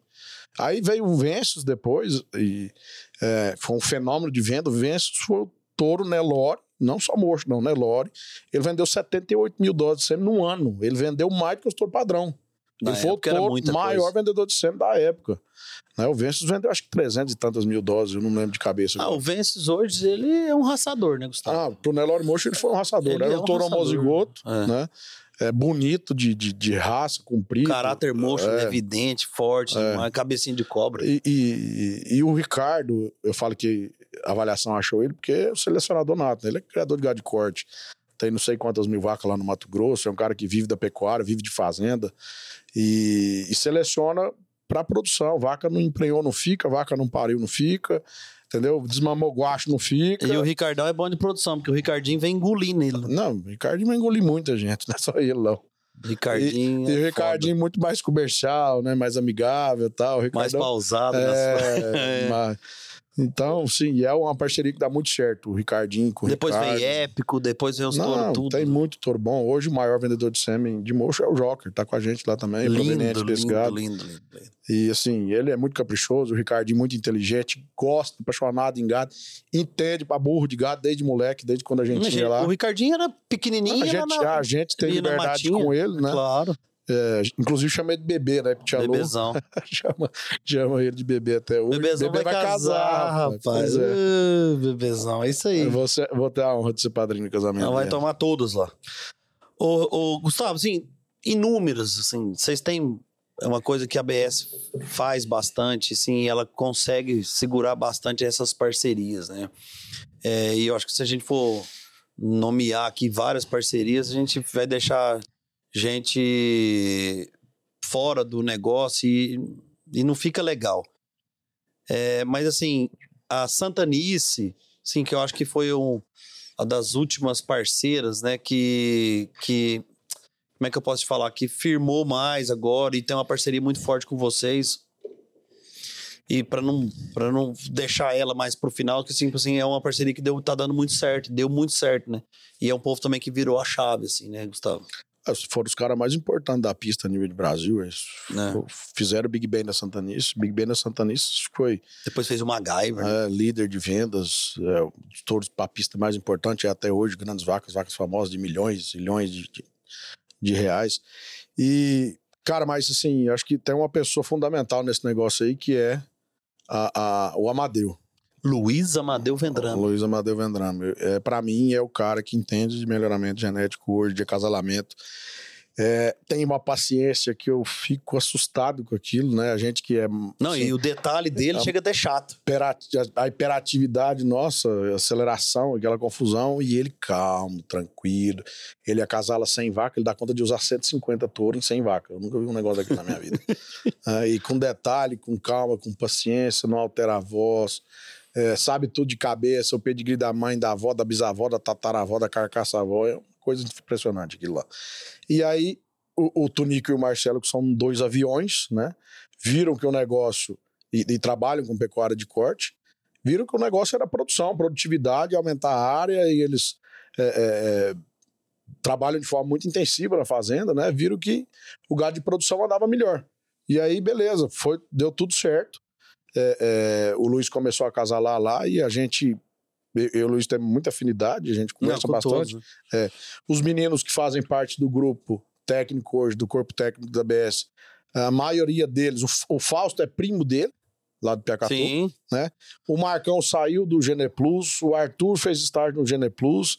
Então a galera tem muito Gene Plus e, e, e, e a Santanice ela veio. E a gente usava o Amadeu para testar os nossos meninos, você lembra? Ah, era, era, Todo mundo passou na mão dele. Exatamente. Reinaldão, Arthur, e... Fausto, é. Diego. Então, assim, uma pessoa que eu tenho muita consideração, e o Tunico, o Marcelo, claro, o Tunico principalmente, virando um grande amigo, me recebe todo ano, dá prioridade pra gente na escolha, parceria que teve com a BS lá atrás, a ABS também foi muito importante na época pro, do, do, do Big Bang.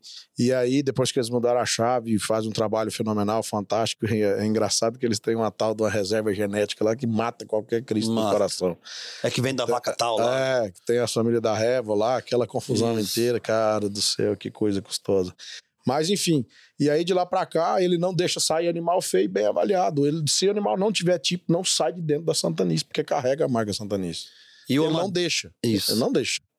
E sim, para encerrar nessas parcerias, eu acho que assim, sem nomear Camparino, muita gente que está conosco, que já fez essa parceria, assim, e onde o Amadeu também é, pôde, pôde nos ajudar bastante, que foi a nossa junção muito forte com o pessoal do Strang, né, Gustavo? Assim, foi. através do Bitelo, do Sansão, do Itapuã, do Quixuá, essa torada que ajudou muito a base nossa e, e, e esse corpo técnico nosso ajudou bastante. Sim, essa turma. Eu ainda quero trazer o Marcelo aqui pra gente fazer um podcast só do 10, que eu acho que é importante, uhum, uhum. porque é um povo muito simples e tem a linhagem, né?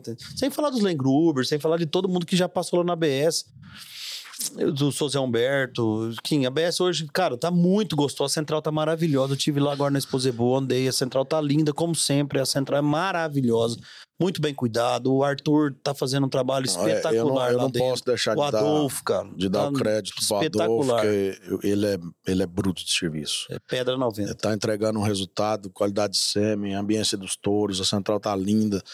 É, aumentou cara, a Central mais que dobrou de tamanho e continua entregando mais do que entregava em qualidade, em estado dos touros. Você teve lá, você viu o desfile, como é que tava. É, teve gente que foi lá, elogiou demais. Então, assim, é, é bom você estar tá no campo, não é fora, levantando uhum. negócio, a hora que a, o cara vai te visitar em casa, que eu considero a minha casa, é, o cara sai de lá deslumbrado, apaixonado com aquilo, né? Pela ambiência, pelo trato dos touros, pela forma que, que o pessoal atende, todo mundo que tá lá gosta do que faz. Igual a gente, né? Bom, eu sou. E a turma tá lá ainda, né? A BS, Marcão tá lá, BS, Alessandro Clube, tá lá, Laudo, Laudinho Natel, é, Alex Lima. Ah, Xandão, tá tudo lá do mesmo jeito. Tudo do mesmo é. jeito. Precisa ir lá, precisa dar um abraço essa turma direito lá. Gustavo, nós estamos falando muito de ABS, cara, porque assim, você vem 20 anos de ABS, eu passei por lá 10 anos e eu assim. Eu Metade queria, da minha vida lá é, dentro. Eu queria. Eu tô é, firmando muito nessa. Nós vamos chegar um pouco depois na sua, na sua questão sua, pessoal, mas assim, é muito gostoso. Eu quis fazer isso porque, igual nós estamos falando, a BS cria muita coisa, né? E ela faz muita gente boa. E eu tenho o prazer de ter aprendido muita coisa da minha vida lá dentro, né? Eu, se eu não ficasse na BS 10 anos, eu acho que eu não tava me formado igual eu tô aqui como, como homem, como gestor, é. como diretor de, um, de uma potência. Moda a é personalidade ah, das pessoas. Com certeza. Modo. Vai lapidando. Até firmar certo. Hum. E a BS ela sai muito na vanguarda. Nós já falamos de N coisas aqui da vanguarda, de, de um corpo técnico, de uma agorizada nova, de deixar nós trabalhar, de mexer. E para mim, uma coisa que vem espetacular também que esse modelo que vocês fizeram, acho que é um, dois, três anos atrás, eu não me engano, você me recorda, que foi em começar a adquirir fêmeas, né? É. Que tipo, um, porra, uma central de inseminação vai adquirir fêmea para quê? Para vender embrião? Ah, então vai virar concorrente dos caras, tal, tal, tal. Fala para mim um pouco disso, é. velho. Qual que é a sua percepção? O que, que é a ideia disso? Para variar, uma das coisas que eu copiei do leite. Né? Tem os núcleos genéticos lá fora, tem o núcleo de europeu corte, tem o Noera, que é é, das mães, né? Isso, a, a, parte que, que a gente trabalha de cruzamento industrial hoje para ganho de carcaça, eficiência alimentar, vem tudo do núcleo do Noera lá, que são fêmeas selecionadas e, e, e testadas para produzir melhor a, a, nível de campo neterosa. A gente tem acho que 7, 8 mil abates já uhum. analisados de animais é, de cruzamento já a nível de Brasil. E, e, a gente tem conseguido muito sucesso na comercialização, porque realmente entrega resultado que tem feito lá fora de seleção, está refletindo aqui dentro com os, com os, animais que a gente tem acompanhado abate. Mas enfim, aí é, é, veio a possibilidade, primeiro, qual foi o ponto de partida assim? É, tinha demanda de exportação para Colômbia, Paraguai, México e, cara, a gente tem uma fazenda aqui em Uberaba, né? São quase 300 hectares. É, é grande. É. E muita área, assim, meio que largadona lá tal, arrendada pra cana, enfim, que plantando soja. E aí surgiu essa demanda, o ABS Nel é, aconteceu, o ABS comprou a in vitro, né? Depois comprou 100%. Falei, e para você exportar, você tem as fêmeas têm que fazer o quarentenário, como é feito nos touros. Hum. Entendeu? Falei, meu, vamos comprar meia dúzia de fêmea pra gente atender esse mercado externo. Ah, mas como é que vai fazer? Isso vai dar trabalho e tal. Aí a gente sentou, fez um plano, um, um, uma cronologia de como é que ia trocar, quando que ia trocar, os rebanhos que ia visitar para comprar e tal. E, cara, foi um sucesso. Nós compramos 30 fêmeas no primeiro ano, já fizemos a reposição, tem mais 54. Esse ano vai mais 54, o ano que vem mais 54, e aí a gente é, não consegue atender a demanda externa. Então, quando eu fui visitar as fazendas, que foi Jacamim, é, Sino, Matinha, e, e, e dentre e como outros, é que você pensou para buscar isso? Ah, eu pedi para os caras, falei, meu, eu preciso comprar fêmea boa do seu rebanho, eu precisava que você deixasse eu entrar. Na cabeceira? Não, no, na sua geração desse ano, igual eu vou lá para escolher os touros, eu preciso comprar uma fêmea aí. Aí, todo mundo fala... Ah, não deve ser fácil. Não, não deve ser fácil. se não fosse na amizade, não tinha conseguido. E o dinheiro era curto também, ainda tinha mais essa. E aí. Na camaradagem é, pura. Não, sem leilão, sem nada, sem fuzuê. Aí fui conseguir comprar as 30 fêmeas, todo mundo me recebeu muito bem, entendeu o projeto. É, de fato, era para atender embrião é, é, de exportação. As fêmeas moram dentro da BS hoje.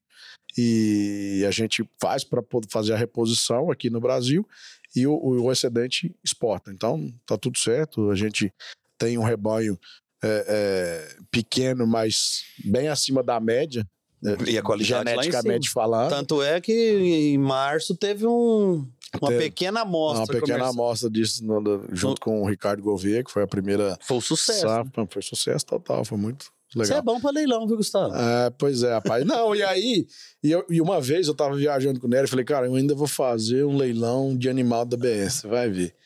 E aí, quando surgia esse negócio, o que, que ia ficar? O, o, o produto, o subproduto, no caso, os touros, Falei, vou ter que fazer um leilão dessa porra, vou fazer o que com isso? Né? Vai dar dois, três touros de central e o resto. É. Aí eu cheguei para ele e falei, falei pra você que eu ia acabar fazendo um leilão da BS de animal, ainda chegou a hora.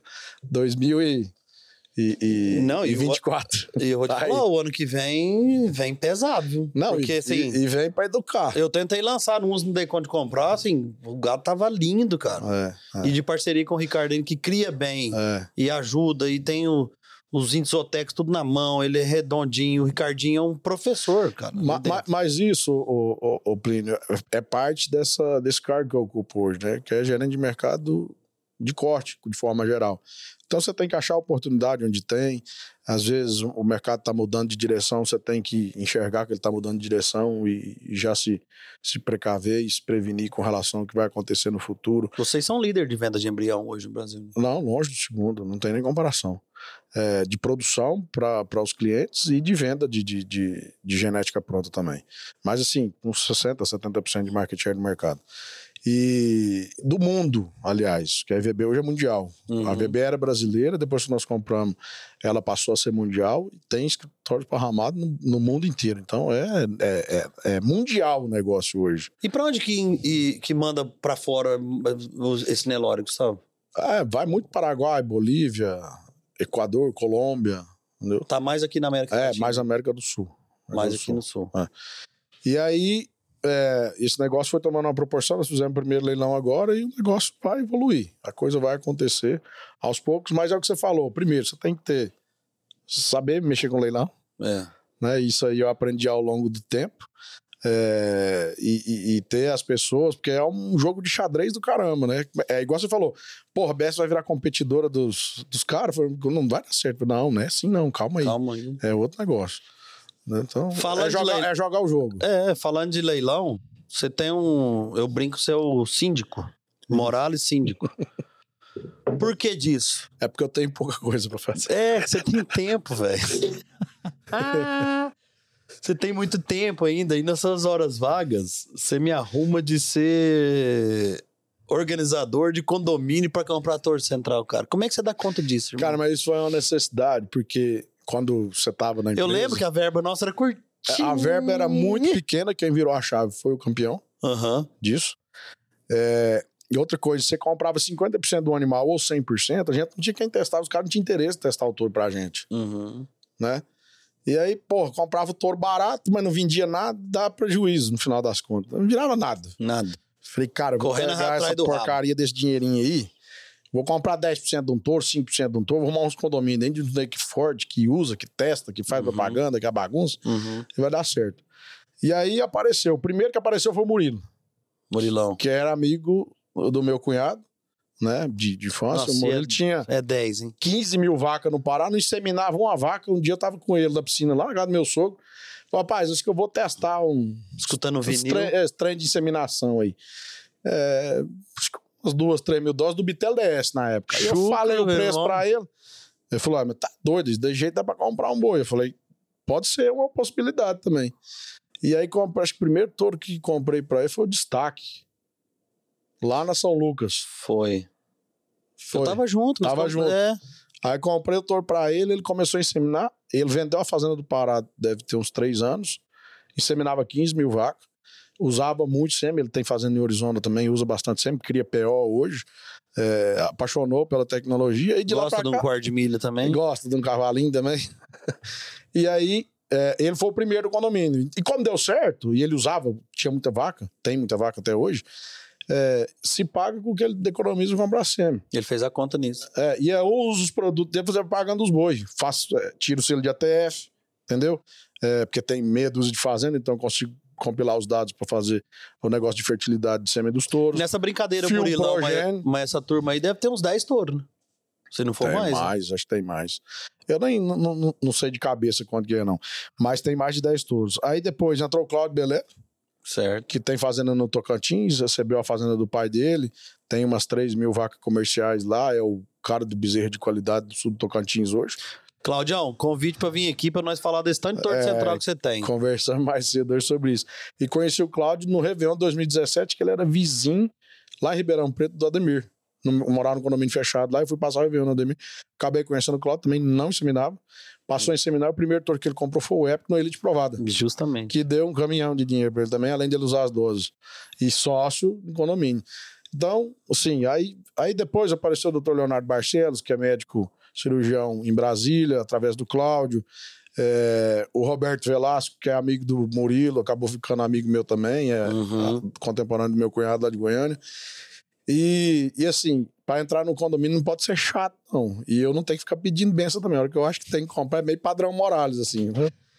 Comprei, tchau, galera. É, comprei, paguei. Só que faz o negócio boletos, certo, irmão. Os boletos tá chegando, se vira aí. Mas faz o negócio certo, porque senão não, não te e, ainda, e ainda direciona quem tem que usar na estação, que é pra tirar o trem de ATF. ah... Às vezes tem. Por exemplo, eles tinham participação no Ford, não usaram nenhuma dose, ninguém, porque não tinha, não dava pra atender, ué. Não vendeu, Todo mundo queria usar, né? Ah, me manda mil, me manda 500. Falei, não, tudo pra vender, não vai ter pra vocês esse ano aqui, não.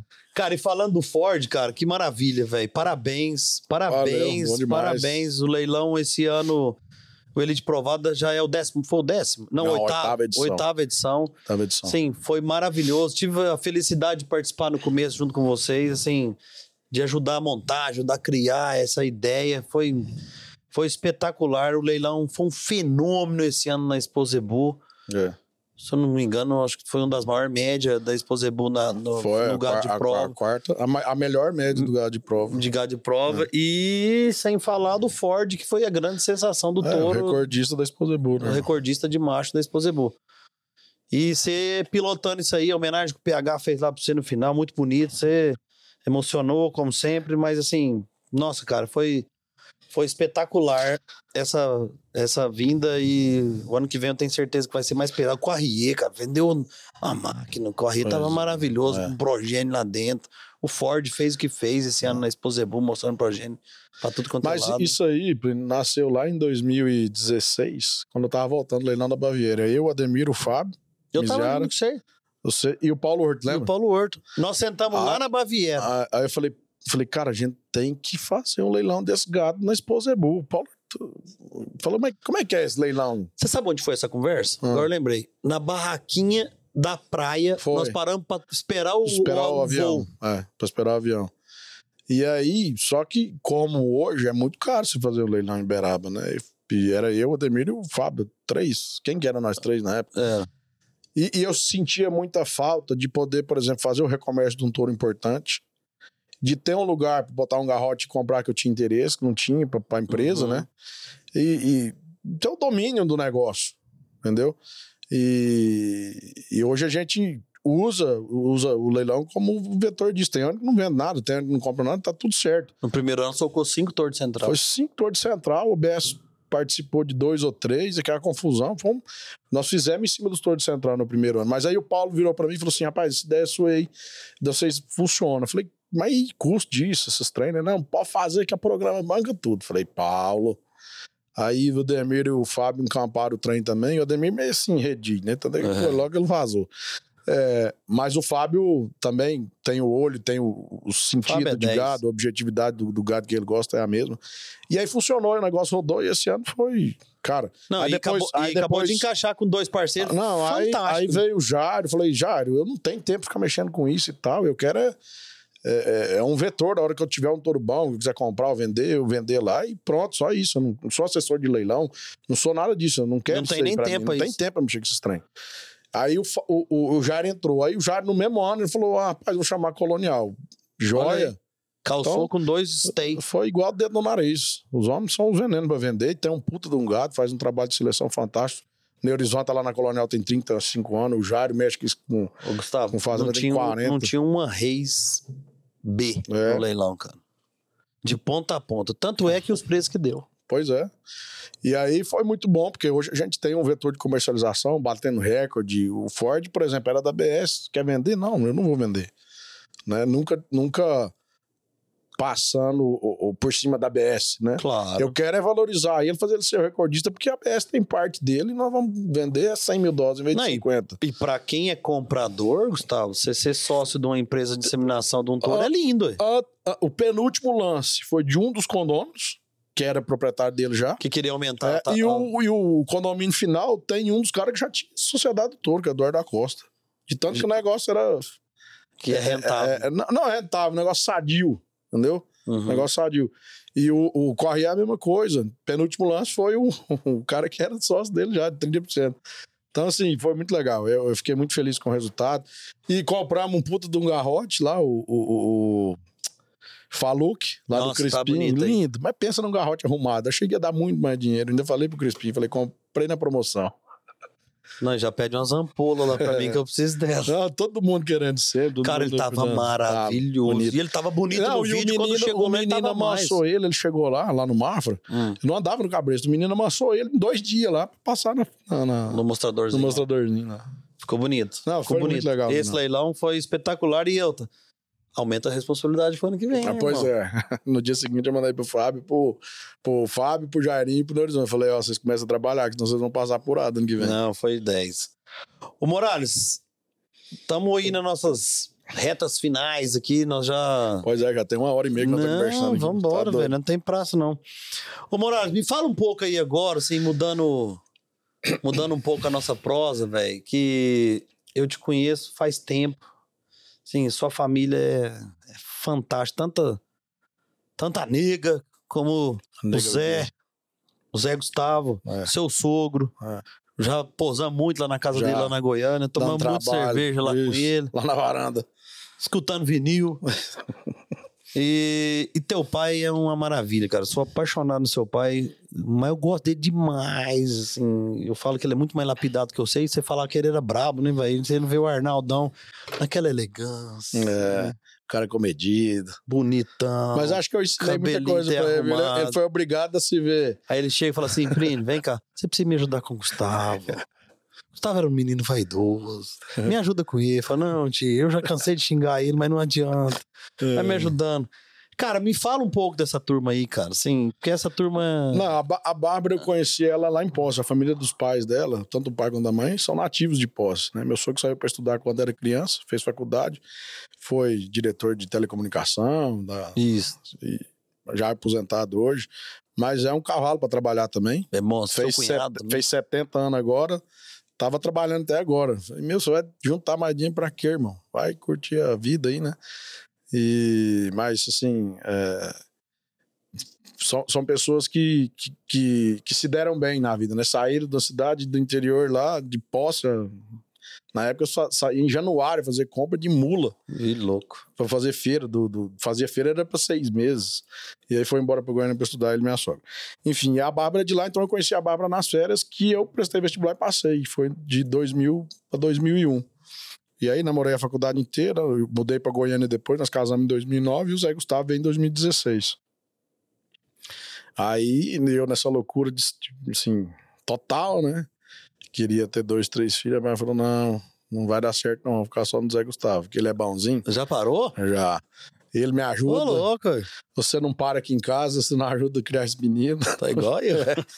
Aí tá, tá, por conta dela lá. E aí é, a gente tem outros movimentos, né? Meu pai cria na loja, já tá com os dois filhos criados, meu irmão casado também, muito bem sucedido.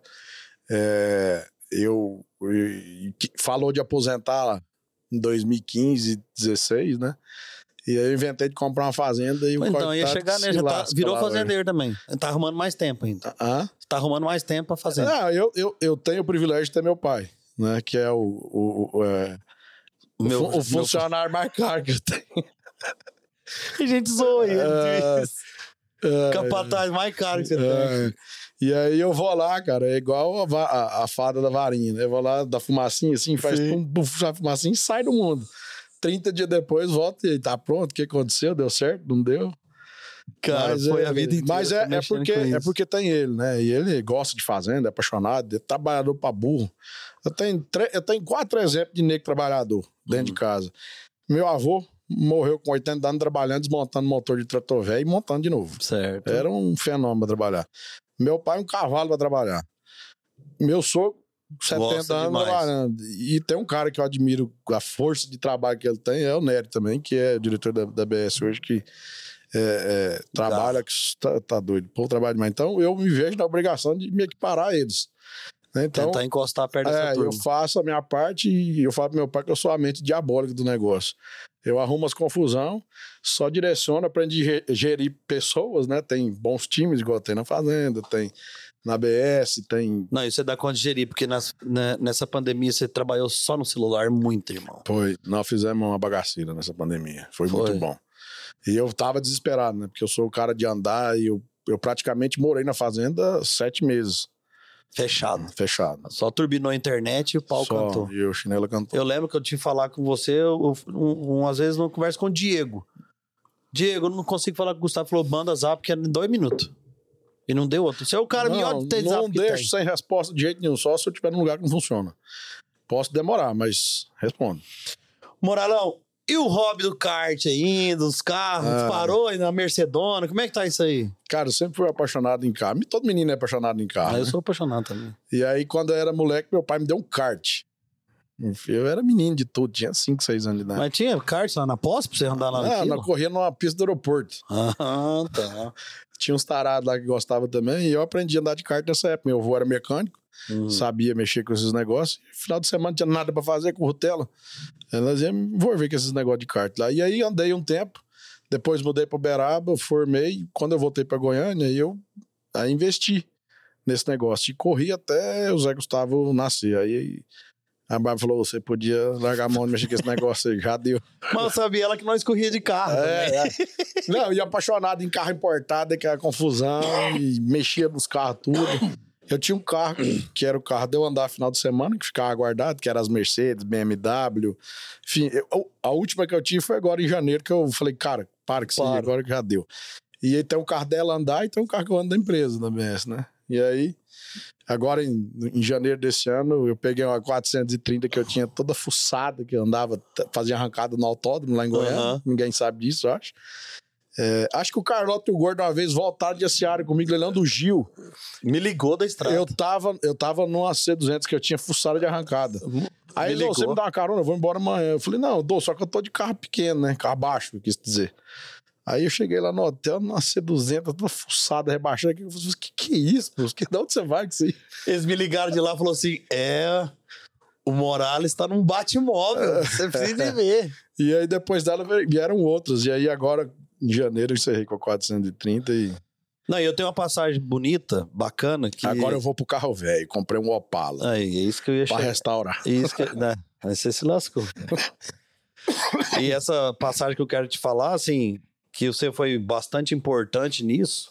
É, acho, que não, acho que eu não te falei isso. É, da história da caminhonete, da você acha que eu não da... lembro desse frag que eu dei no?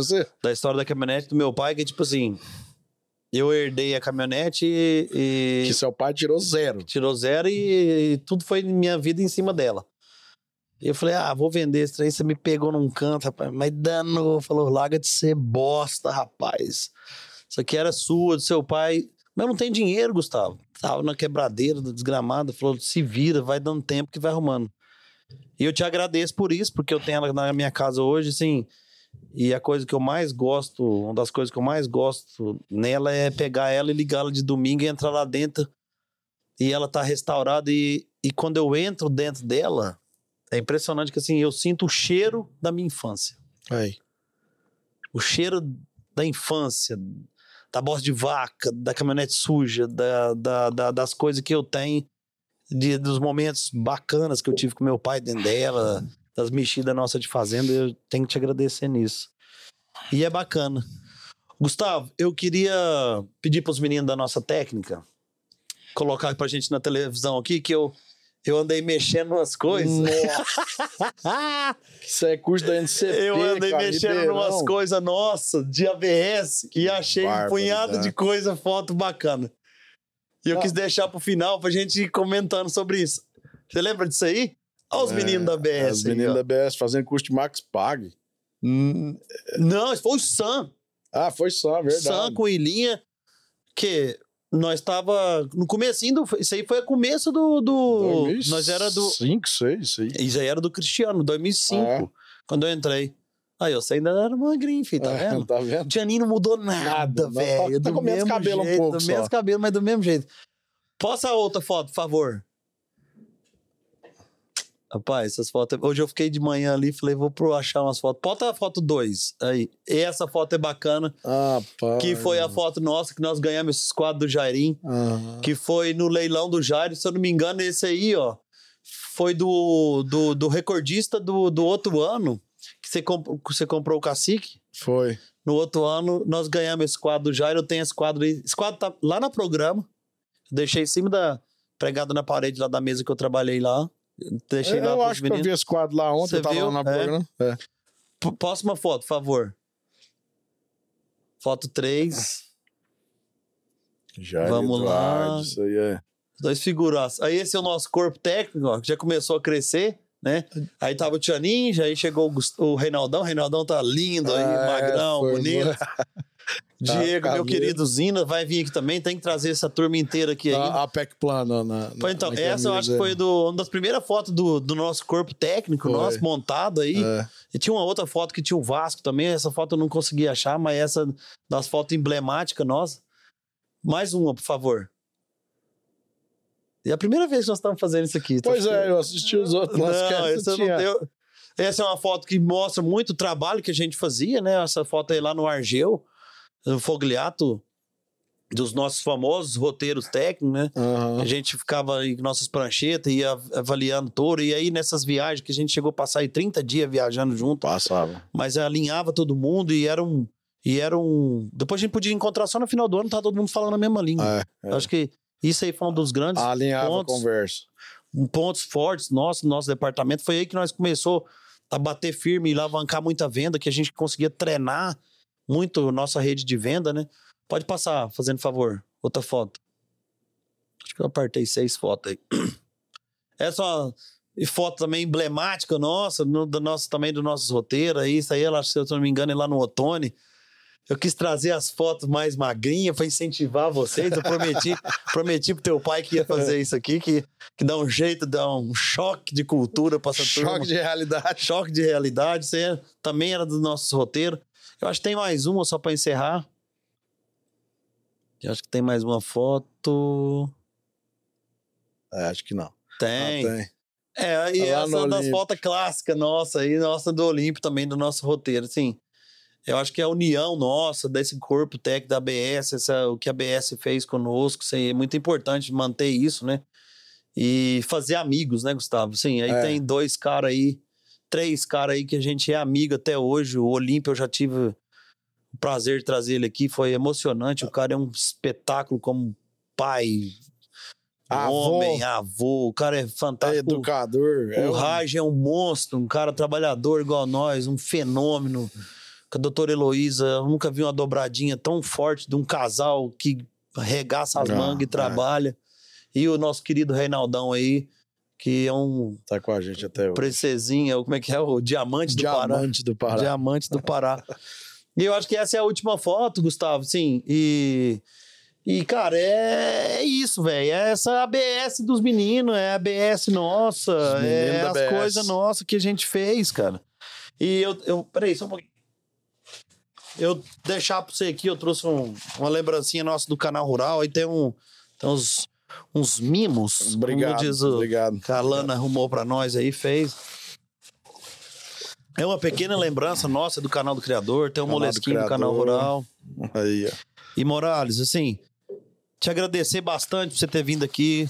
Eu acho que a gente perdia aí mais um. Gol ganhava mais uns 200 minutos. Eu ganhava aqui. mais uns minutinhos de história aí. Obrigado, Pepe. Obrigado e... Fico muito feliz de ter vindo aqui, de perder seu tempo aí para vir aqui. Não, não tem nada de perder eu, tempo. Eu sei, que a sua vida, eu sei que a sua vida é muito puxada e eu tenho muito a te agradecer pela amizade que nós temos. Tenho muito a te agradecer pela, pelas palavras, pelos puxão de orelha, pelas brigas que nós já tivemos que eu acho que a gente só faz companheiro e amigo assim. É, eu fico um pouco emocionado toda vez, porque eu gosto de trazer meus amigos aqui. Você sabe disso, que você é meu amigo. A gente fala pouco, mas quando fala, a gente respeita um outro. A gente fez história numa empresa junto. E vamos fazer muita história junto aí, se Deus quiser. E muito obrigado por ter vindo aqui. Não, eu que agradeço o convite. É, também fico emocionado pelos agradecimentos, pelo reconhecimento. Mas é isso, a vida é feita de amizade, a vida é feita de momentos e uma coisa que eu tenho certeza é que é, a energia que a gente transmite é aquilo que a gente colhe também. Claro. Então, se você fizer o bem, você vai colher o bem. É isso aí.